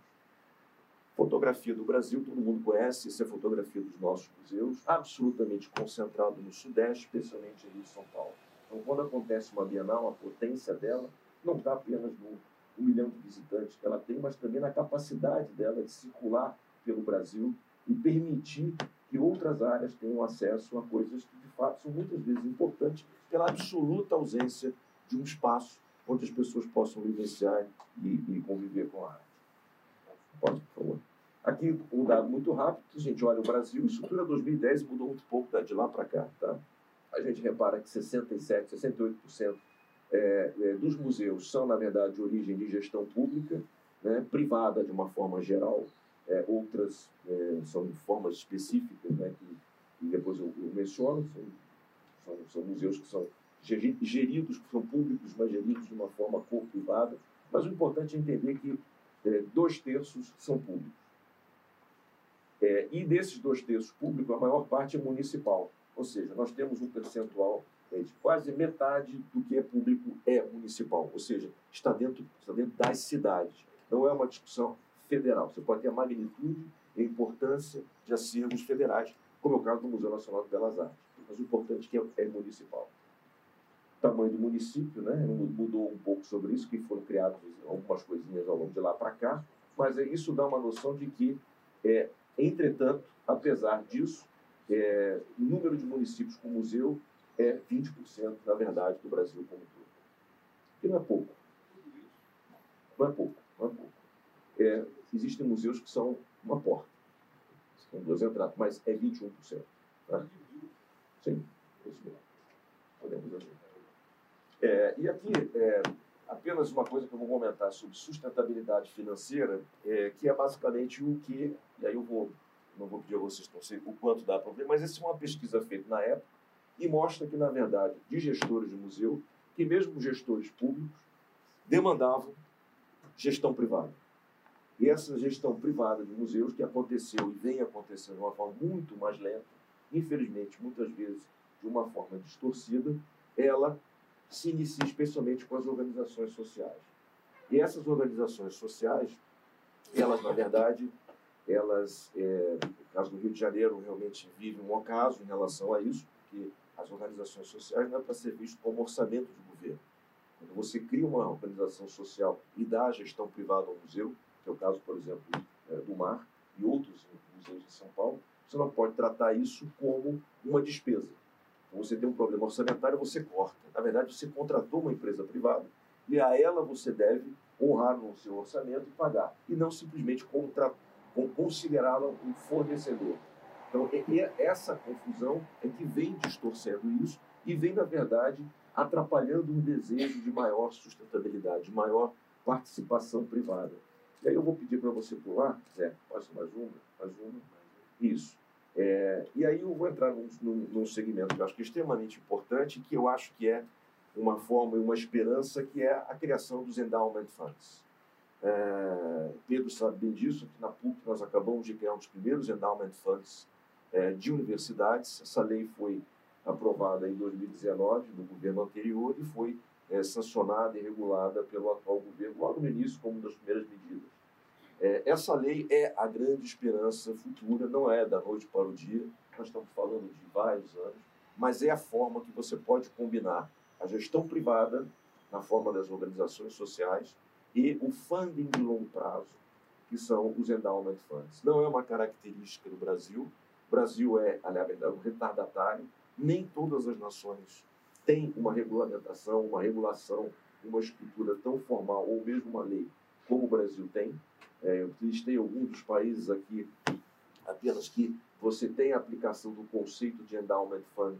É, nós poderíamos até dizer que nesse ambiente onde nós estamos, nós temos vivemos através dos sócios, através de um endowment fund, sem ser um fundo, mas o, o princípio é um princípio de endowment fund desde 2003, quando a Casa das Garças foi criada, nosso instituto.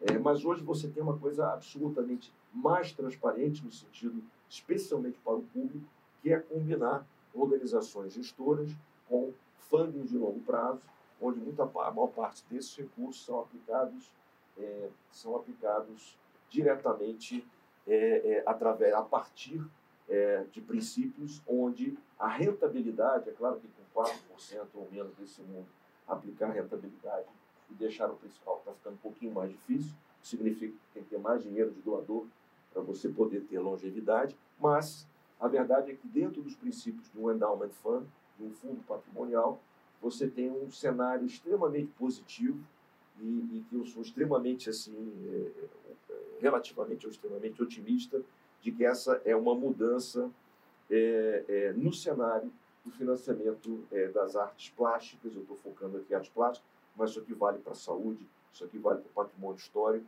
isso aqui vale para a educação, é, isso aqui vale para a infraestrutura do país. Então, eu acho que é um, um advento é, muito positivo. E, por fim, é, eu, eu, deixa eu falar um pouco, é, e não é uma propaganda, é uma, é uma divisão de uma obra coletiva, Francis sabe disso.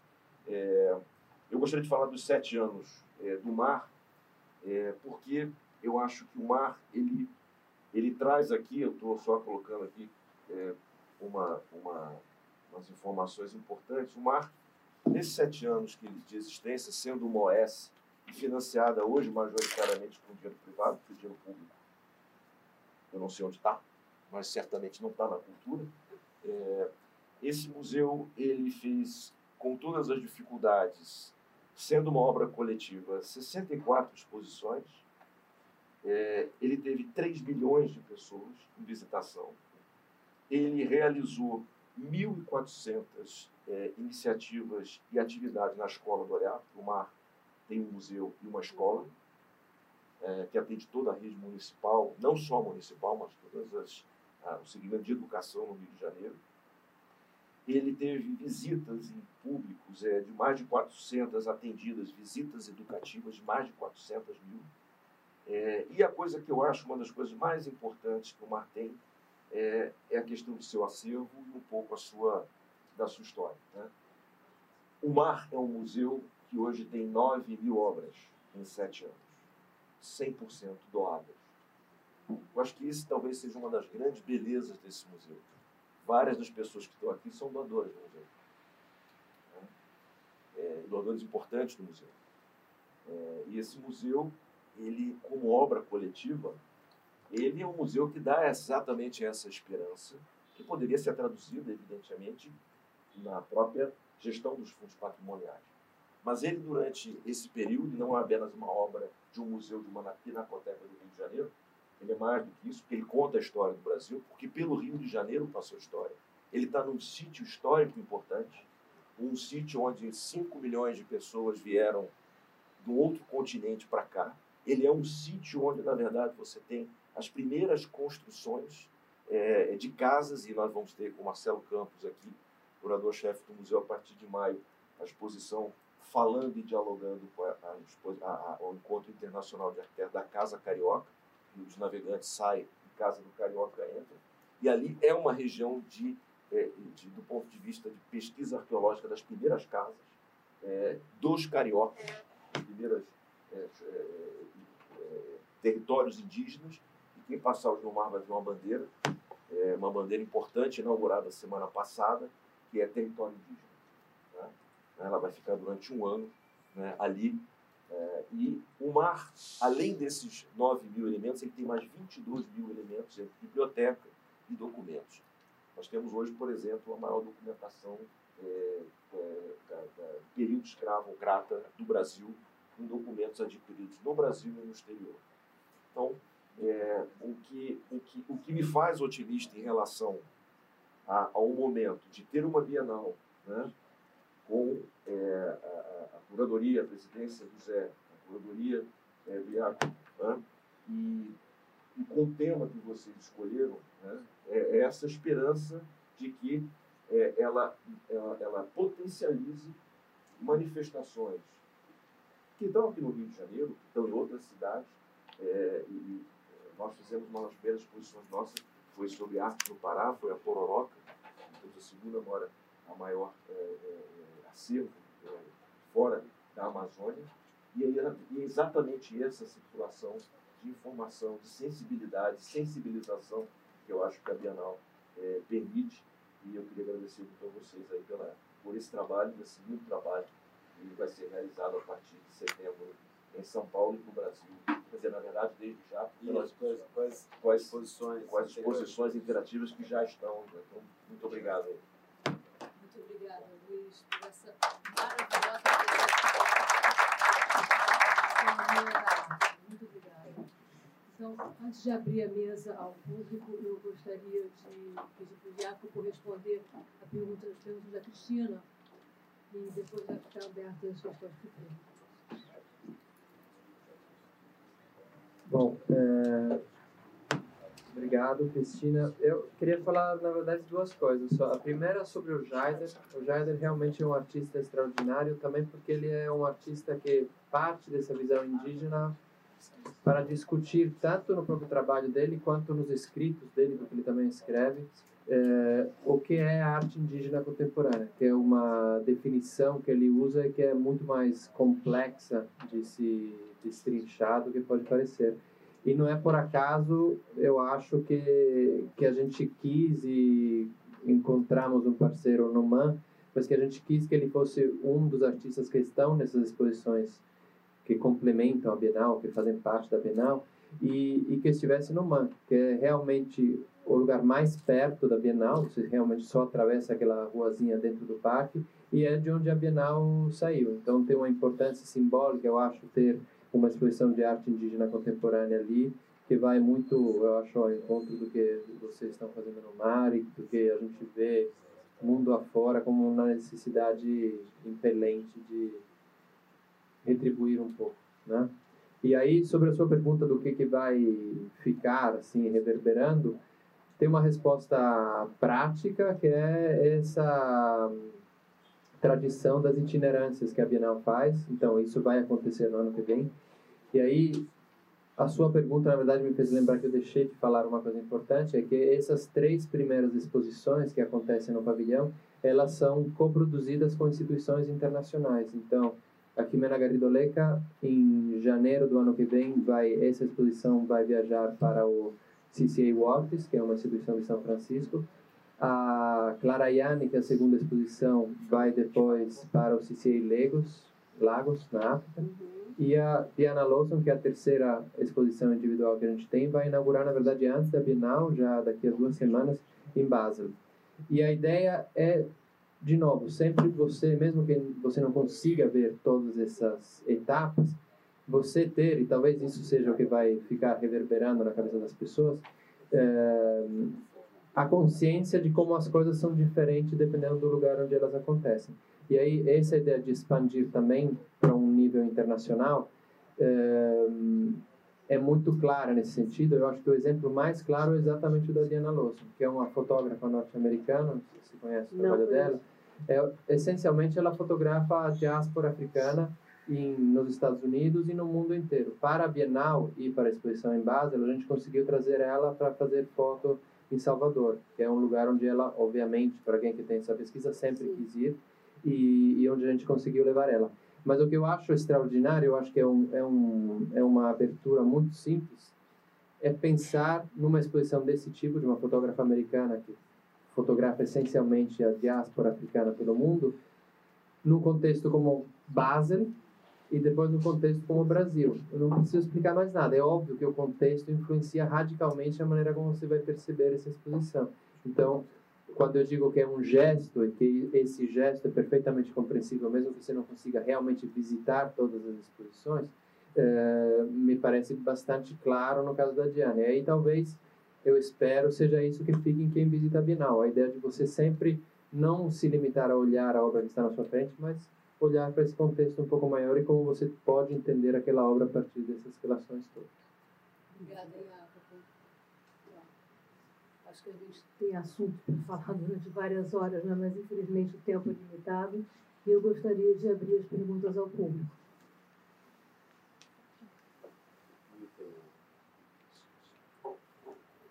Duas perguntas, excelentes todas.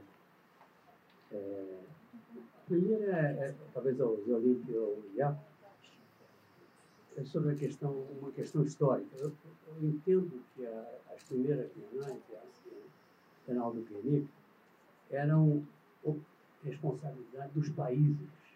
Tudo é uma questão internacional.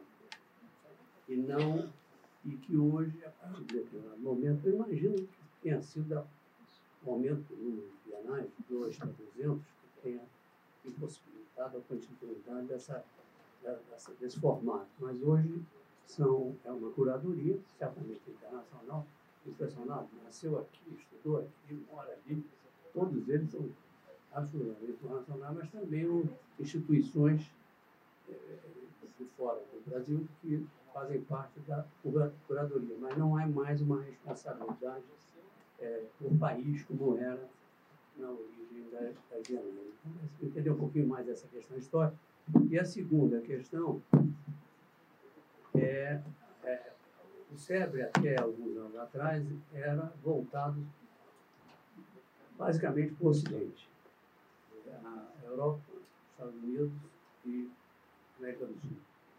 É, e há uns três anos atrás, nós criamos um, um grupo Ásia, iniciando por China, que é a nossa querida, coordenada pela nossa conselheira, a professora Ana Jaguari, e a partir daí começamos a nos dedicar à, à Ásia. Estava conversando com a embaixadora Tereza Quinteto. Nosso interesse agora é de nos aproximarmos de Singapura como capital da Ásia, não China. E todos nós conhecemos os grandes artistas chineses, falar do Ai Weiwei, arquitetura japonesa. Até que ponto a Bienal se tornou mais é, asiática, assim, é, deixou de ser tão ocidental, diante da pujança, inclusive, o nome que o Luiz mostrou ali da, da, da arte asiática. Então, respondendo a tua pergunta, esse modelo de representação Uh, vocês lembram de Veneza como é? Você tem os pavilhões uh, dos países e você tem uma grande exposição curada, né, que acontece no que se chamava antigamente o pavilhão italiano, mas que hoje em dia também não era o nome certo, porque não era uma representação italiana, onde se realiza a grande exposição e no arcenário. E, e o nosso modelo era, era parecido. Você tinha uma exposição curada e as representações de países. E em 2006 a gente achou que esse modelo se esgotou. Na época eu não participava da instituição na época, mas eles acharam que eles não eles abriram mão das representações nacionais e passaram então a fazer uma grande exposição curada, que é o modelo que vem uh, vigindo desde desde então e cá entre nós é um modelo hoje em dia quase universal dessas, uh, dessas bienais todas que, que, acontecem. E a gente acha que está funcionando uh, muito bem. Assim, eu, eu, sinceramente, claro, isso é uma decisão nossa de querer voltar ou não, nossa institucional. E, e, a gente acha que está funcionando muito bem assim e não pretendemos voltar ao antigo modelo. Eu vou deixar o Iaco falar sobre essa questão Ásia, mas já adianto que é é, foi objeto de discussão e demanda de uma das nossas conselheiras é, do International Advisory Board, que é uma chinesa. Então, estou dizendo, não se esqueçam da, da China. Mas aí o Iago fala. Bom, é, primeiro, talvez complementando o que o Zé falou sobre as representações nacionais, é, porque talvez essa fosse uma das suas dúvidas, não foi uma decisão dos países, realmente foi uma decisão da instituição. E o que talvez estivesse muito estranho aqui em, em, relação a Veneza, é que em Veneza cada, pavilhão, cada país tem seu próprio pavilhão. Na Bienal de São Paulo era havia uma mistura, era quase inseparável o que era a exposição curada e o que eram as participações de cada país. E também, isso já indo para a segunda parte da sua pergunta, ficavam muito claros, digamos, equilíbrios geopolíticos que não são exatamente artísticos, aliás, às vezes são conflitantes os dois. E então você tinha, por exemplo, uma participação alemã ou eh, dos Estados Unidos com 500 metros quadrados e ao lado você tinha um artista peruano com uma participação de 20 metros quadrados, sendo que as obras não necessariamente refletiam uma discrepância de qualidade. Então, na exposição como um todo, isso se tornava muito esquizofrênico. E aí, em 2006, foi tomada a decisão, acho que foi uma decisão conjunta, digamos, curatorial institucional, de, de mudar o formato. Agora, na Bienal, na 34ª, vai haver, sim, artistas chineses e artistas asiáticos em geral. Mas eu acho que foi feito um esforço por parte da gente de olhar também para lugares onde normalmente não se olhava com tanta atenção. Então, nesse sentido, a China é um país, provavelmente exatamente por causa da sua pujança econômica, para onde se olha bastante. Mas a gente vai ter também artistas de Taiwan, vai ter artistas da Coreia, vai ter artista japonês. Então, a ideia, na verdade, é olhar para o conjunto de países, vai ter artistas do Vietnã, por exemplo, então, é olhar para o conjunto do, dos países asiáticos como um lugar extremamente interessante. Às vezes, as coisas mais interessantes surgem de onde a gente menos está acostumado a olhar. Eu acho que esse é um papel que, historicamente, a Bienal cumpriu e essa Bienal vai, vai tentar cumprir também.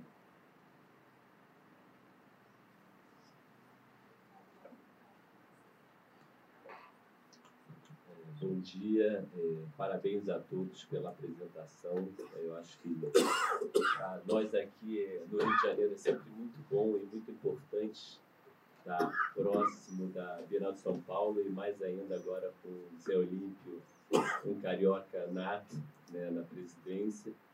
E é, eu me levando, ouvindo vocês falar, é, criou uma, uma questão aqui na minha cabeça que eu acho que eu conversei com o Zé até acho que ano passado na tua casa, né, Zé, quando eu ainda estava no Parque Lage, né, que foi a questão dessa itinerância da Bienal, ela ir para outros estados, né? Eu acho que isso, essa potência da Bienal, ela é muito importante ela realmente reverberar para outras regiões do Brasil. E eu vi que ela já itinerou. Né? Ela vai mesmo. Ela, ela, vai, ela, né? ela teve Espírito Santo, É, Brasília, Rio Grande do Sul. Para o Rio nunca veio. Exatamente. Então aí eu Rio é vou uma- como, é uma- como carioca aqui, né? dúvida. Assim, eu acho que a gente tem assim. E o MAN é um museu, eu acho que é mais perto de São Paulo do que outras regiões, porque é 5 minutos andando do aeroporto e é 45 minutos de São Paulo, né? De avião, então a gente está quase uma hora, não tem nem trânsito assim, né? Para Mais chegar. rápido que Mais rápido que muitos desses locais que vocês colocaram. Mais perto né? que Cidade Tiradentes, sem dúvida. Exatamente. E assim, eu já coloco o MAN completamente aí à disposição para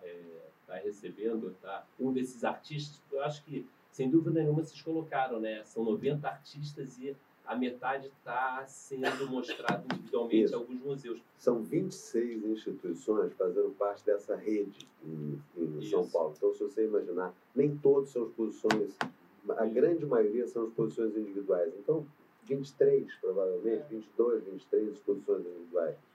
É, eu, eu, assim, eu, eu não sei, eu acho que com, com certeza pelo time agora é uma coisa muito difícil esse ano correr, não tenho dúvida. Não, mas as itinerâncias ocorrem no, No ano depois, né? seguinte. No ano seguinte. É, então, por exemplo, esse ano passado, de 2019, a gente realizou oito itinerâncias. A gente teve é, representações da Bienal em oito lugares, alguns no estado de São Paulo, mas é, Minas Gerais, é, Espírito Santo, Rio Grande do Sul, é, não fomos ao Nordeste, Brasília, não fomos ao Nordeste, queremos, já firmamos uma parceria para ir lá, a, Fundação Edson Queiroz, enfim. Então já estamos recebendo de braços abertos Não, aqui esse é o perfeito. seu, Então, seu deixa, não é nem uma pergunta, é uma colocação para a gente pensar no Rio.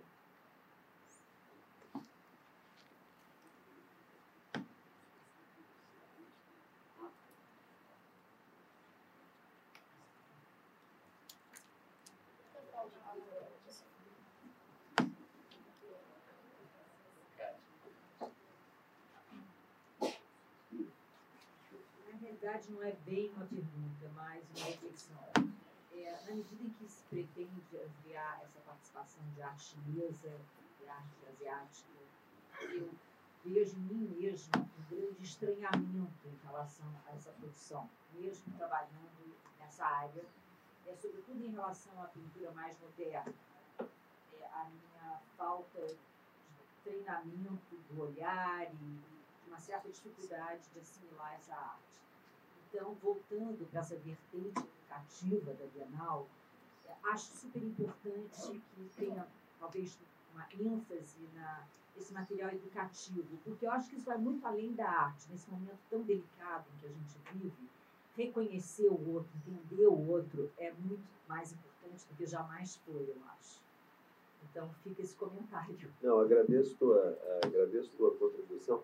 O que nós estamos querendo fazer, no fundo, quer dizer, toda essa proposta da Bienal, com a poética das relações, com a formação da rede, com isso tudo, a gente, justamente nesse momento de polarização absurda que a gente está vivendo no mundo, é, a gente quer mostrar que os diferentes podem se relacionar, podem trabalhar juntos. Aí volta para o tema da, da opacidade, quer dizer, você não precisa ser igual para se relacionar, mas então todo mundo pode trabalhar junto com um objetivo comum.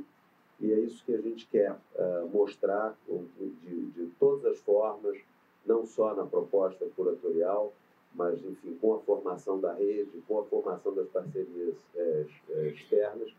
E temos, sim, como objetivo uh, trazer o mundo para viver a nossa Bienal. Acho que, assim, realmente, São Paulo, a gente quer transformar São Paulo de setembro a dezembro, uma capital mundial das artes, e intrigar os brasileiros e os amantes das artes no mundo a virem ver o que, que a gente está fazendo e, e virem participar disso. Então, já deixo o convite aqui a todos vocês para, enfim, não, é, se quiserem ver mesmo, é, reservem mais do que um fim de semana ou vão mais de uma vez, porque não vai ser fácil você visitar isso tudo. Eu creio que chegou uh, o momento de fazer umas observações finais. Uh, foi uma reunião de extraordinária densidade, utilidade, oportunidade.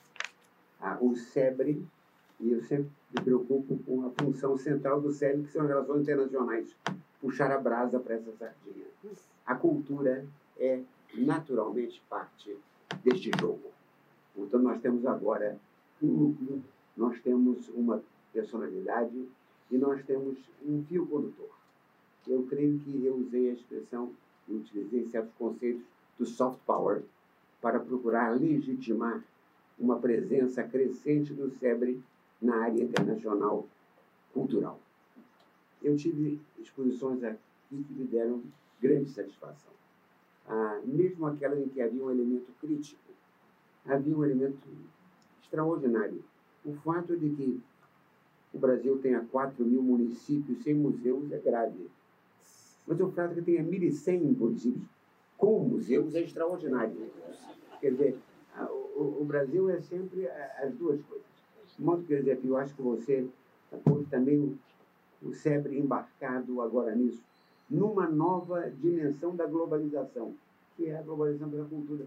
A ideia Falou-se de arte vindo de Singapura, arte vindo da China, arte um pouco de todos os lugares. E, finalmente, também arte também na velha prainha.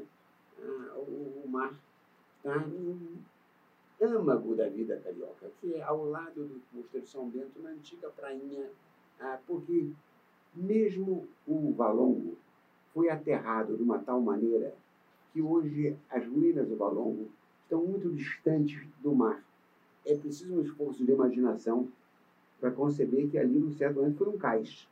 Hoje em dia, parece que você está dentro da cidade. Enquanto que a prainha não, a prainha continua cais, continua uh, beira de mar. É, é, por onde o Brasil uh, se fez, entrou, saiu, portanto. Eu queria dizer que a, a Bienal de São Paulo, São Paulo tem dois momentos culturais que eu acho extraordinários ligados a ela a Semana de Arte Moderna e a Bienal. 22 e 51 são datas extraordinárias ah, da vida de São Paulo. E eu creio que São Paulo é um centro de radiação tão natural, tão evidente. Eu não me preocupo muito com o contágio. Contágio virá. E a palavra contágio hoje eu uso com um certo cuidado, pelo momento que nós vivemos. Eu nunca pensei na minha vida que eu fosse revisitar Pôncio Pilatos com respeito. Lavar as mãos passou a ser não um ato de covardia moral e política, mas um bom conselho médico. De modo que eu creio que nós estamos vivendo uma situação interessante. Mas o que eu queria dizer é que essa iniciativa foi oportuna, que a Casa das Garças cumpriu mais vez sua função de sediar.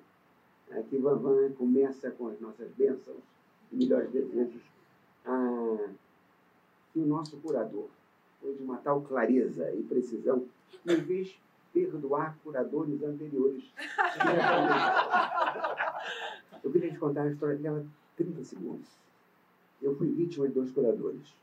Um, o Pedro Corrêa do Lago, querido amigo, que queria que eu conseguisse que o Louvre emprestasse um grande quadro que eles têm do Franz Post, que é um quadro dos poucos que o Franz Post pintou no Brasil, no qual há na beira de um rio uma capivara. O diretor do museu achou que aquilo era um porco, que nunca tinha ouvido falar em capivara, não sabia que era capivara. Il dit, monsieur l'ambassadeur, pourquoi attachez-vous tellement d'importância a esse colchão? Ele o Brasil tinha uma fixação com um porco por razões incompreensíveis para ele. E eu sofri semanas a humilhação de tentar trazer um cantor fragilizado que não veio. E a segunda foi o Paulo Ecknoff, que numa determinada Bienal teve a ideia de, como tema, antropofagia. E eu fui de novo ao Louvre. Hein? Eu fui ao Louvre visitar o, o diretor, que era uma pessoa amiga, que me tratava com alguma consideração. E disse, olha, nós temos uma grande reunião, o interesse brasileiro imenso para antropofagia. Quando eu comecei a falar de antropofagia, interesse brasileiro, o olhar dele foi criando entre eu e ele uma certa distância. Ele começou a dar conta que talvez eu fosse não um representante civilizado, mas uma pessoa com um vínculo com aquela coisa toda. Ah, e nós queríamos, naquele momento, o Paulo Argenov queria um quadro imenso, que é o maior quadro que está na grande galeria do Louvre. Chama-se O Rador de la. É um quadro do Géricault, que aparece, foi um dos poucos casos em que, de fato, num bar, pessoas se comeram umas outras. Eu não consegui trazer o Géricault. Ah, mas a minha reputação ficou marcada por suspeição que eu nunca sou. O que eu queria dizer, portanto, é que a antropofágica mencionou. Ah, essa reunião foi criativa, foi rica, foi boa, e que eu desejo a todos que continuem a apoiar a Casa das Garças, o SEBRE, a cultura que está mais carente do que nunca, e que, como o Pilatos disse em outro contexto, lave a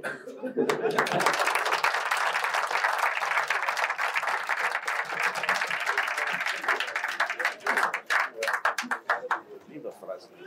Aqui, quando foi? Não sei se é. Isso, agora, prazer também te conhecer. Estamos de portas abertas lá. Queremos muito. Um é é.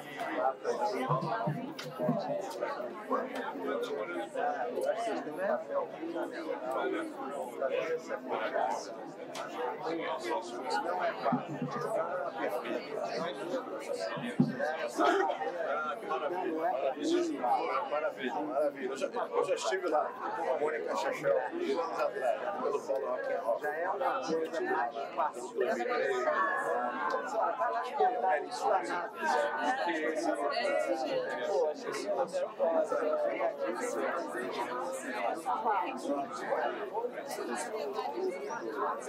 Que bom, que bom.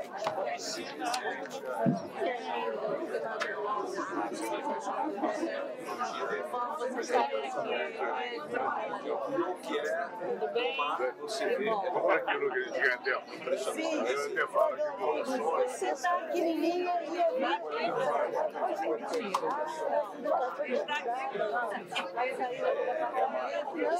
belíssima, porque você tem desde culturas, de até a de gado,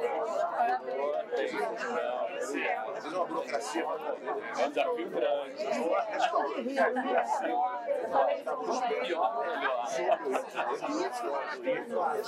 Mas aí ela falei, até É um trabalho, é um trabalho coletivo. Isso é muito importante.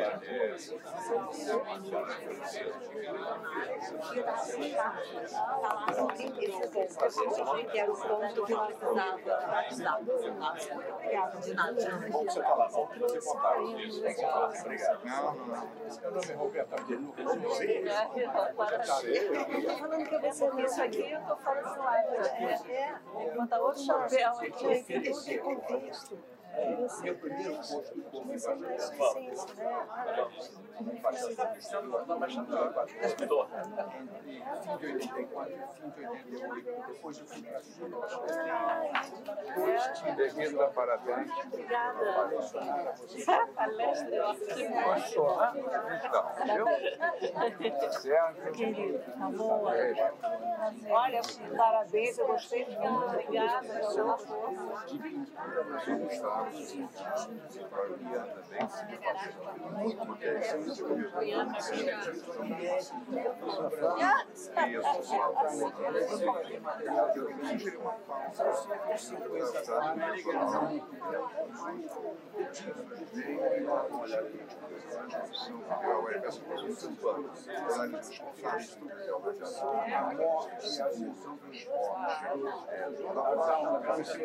O inferno, o céu, a Gautier, muito interessante. Então,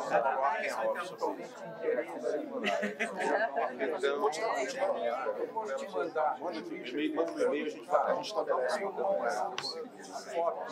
Por favor, por favor. A outra, outro tipo de que eu, que eu depois, na China, quatro anos e meio uma época que eu era muito pobre, fazia muito boa. Tento ali localmente, às vezes com sucesso. bem querida, como é que você vai? Tudo bem? Chico não chamou já, até já, querido. Podia chamar o celular? E pratos de azul e branco. Nunca não pessoas. Sempre juntíssimo. Acho que sim, a gente, a gente, a gente, a gente, pode, a gente pode conversar, a gente tem uma chinora, É, sim, a gente tem que ter coragem. a gente falar vem, vem você. trabalhando com o CTI. Você sabe que eu aprendi na-? Mas a gente troca mensagem porque a gente fica contato. assim, E eu vou falar várias com, tanto com o Marcelo Você Campos como com o Paulo Raquel, para a gente poder. César Achei. César Achei, maravilha, ótimo. Não, isso é um maravilha, maravilha. Eu achei tão Minhas delicado. mãos do César fez uma Tá bonito isso. Maravilha. Então estamos em casa. Muito obrigado. Então a gente faz, faz contato. Muito obrigado. Parabéns, ótimo. Eu. Conheço ela, eu tive quando foi. Eu tive quando foi quando, no, no livro, do, do lançamento do livro do Vidor lá, exatamente. E aí, que você tá? Quanto tempo? Pois é. Por que, que eles, que, que eles estão fora do nosso ambiente? Não, não, não. Mas sem você, você. Você quis te dar um cartão? Por exemplo, o Mário conheceu lá. Mas agora na sábado do ano vai ser é te aplaudir. Mas esse Porque eu sou um cara Não, não, mas vamos ver. artista.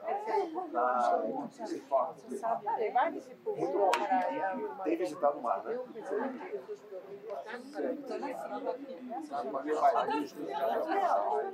Não, eu conheci você. Eu sou Salvador. O quê? Parabéns.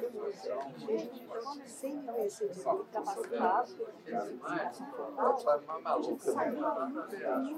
Obrigado. Essa história tem que contar. Você é um bom. Vamos fazer isso, pode deixar. Farei, vou falar com, vou falar com o Carlos Gradinho que estava aqui, vou falar com ele. Obrigado. Obrigado. Obrigado. Muito. É que você está você tá no Rio? Não. Quando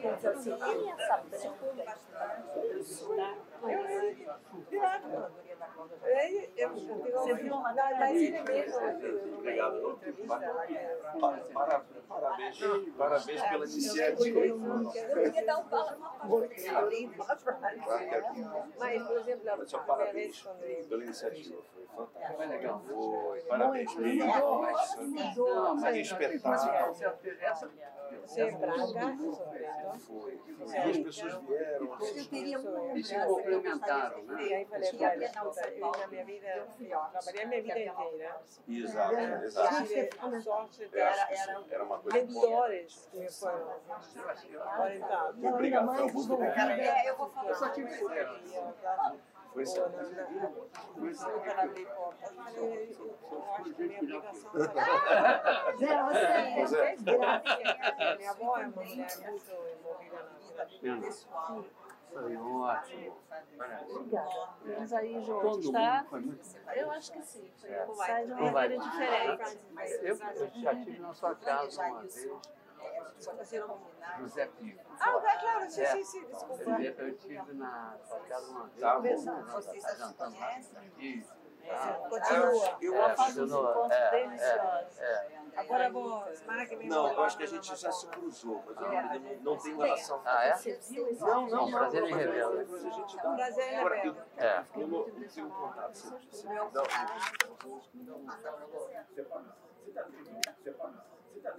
Separa.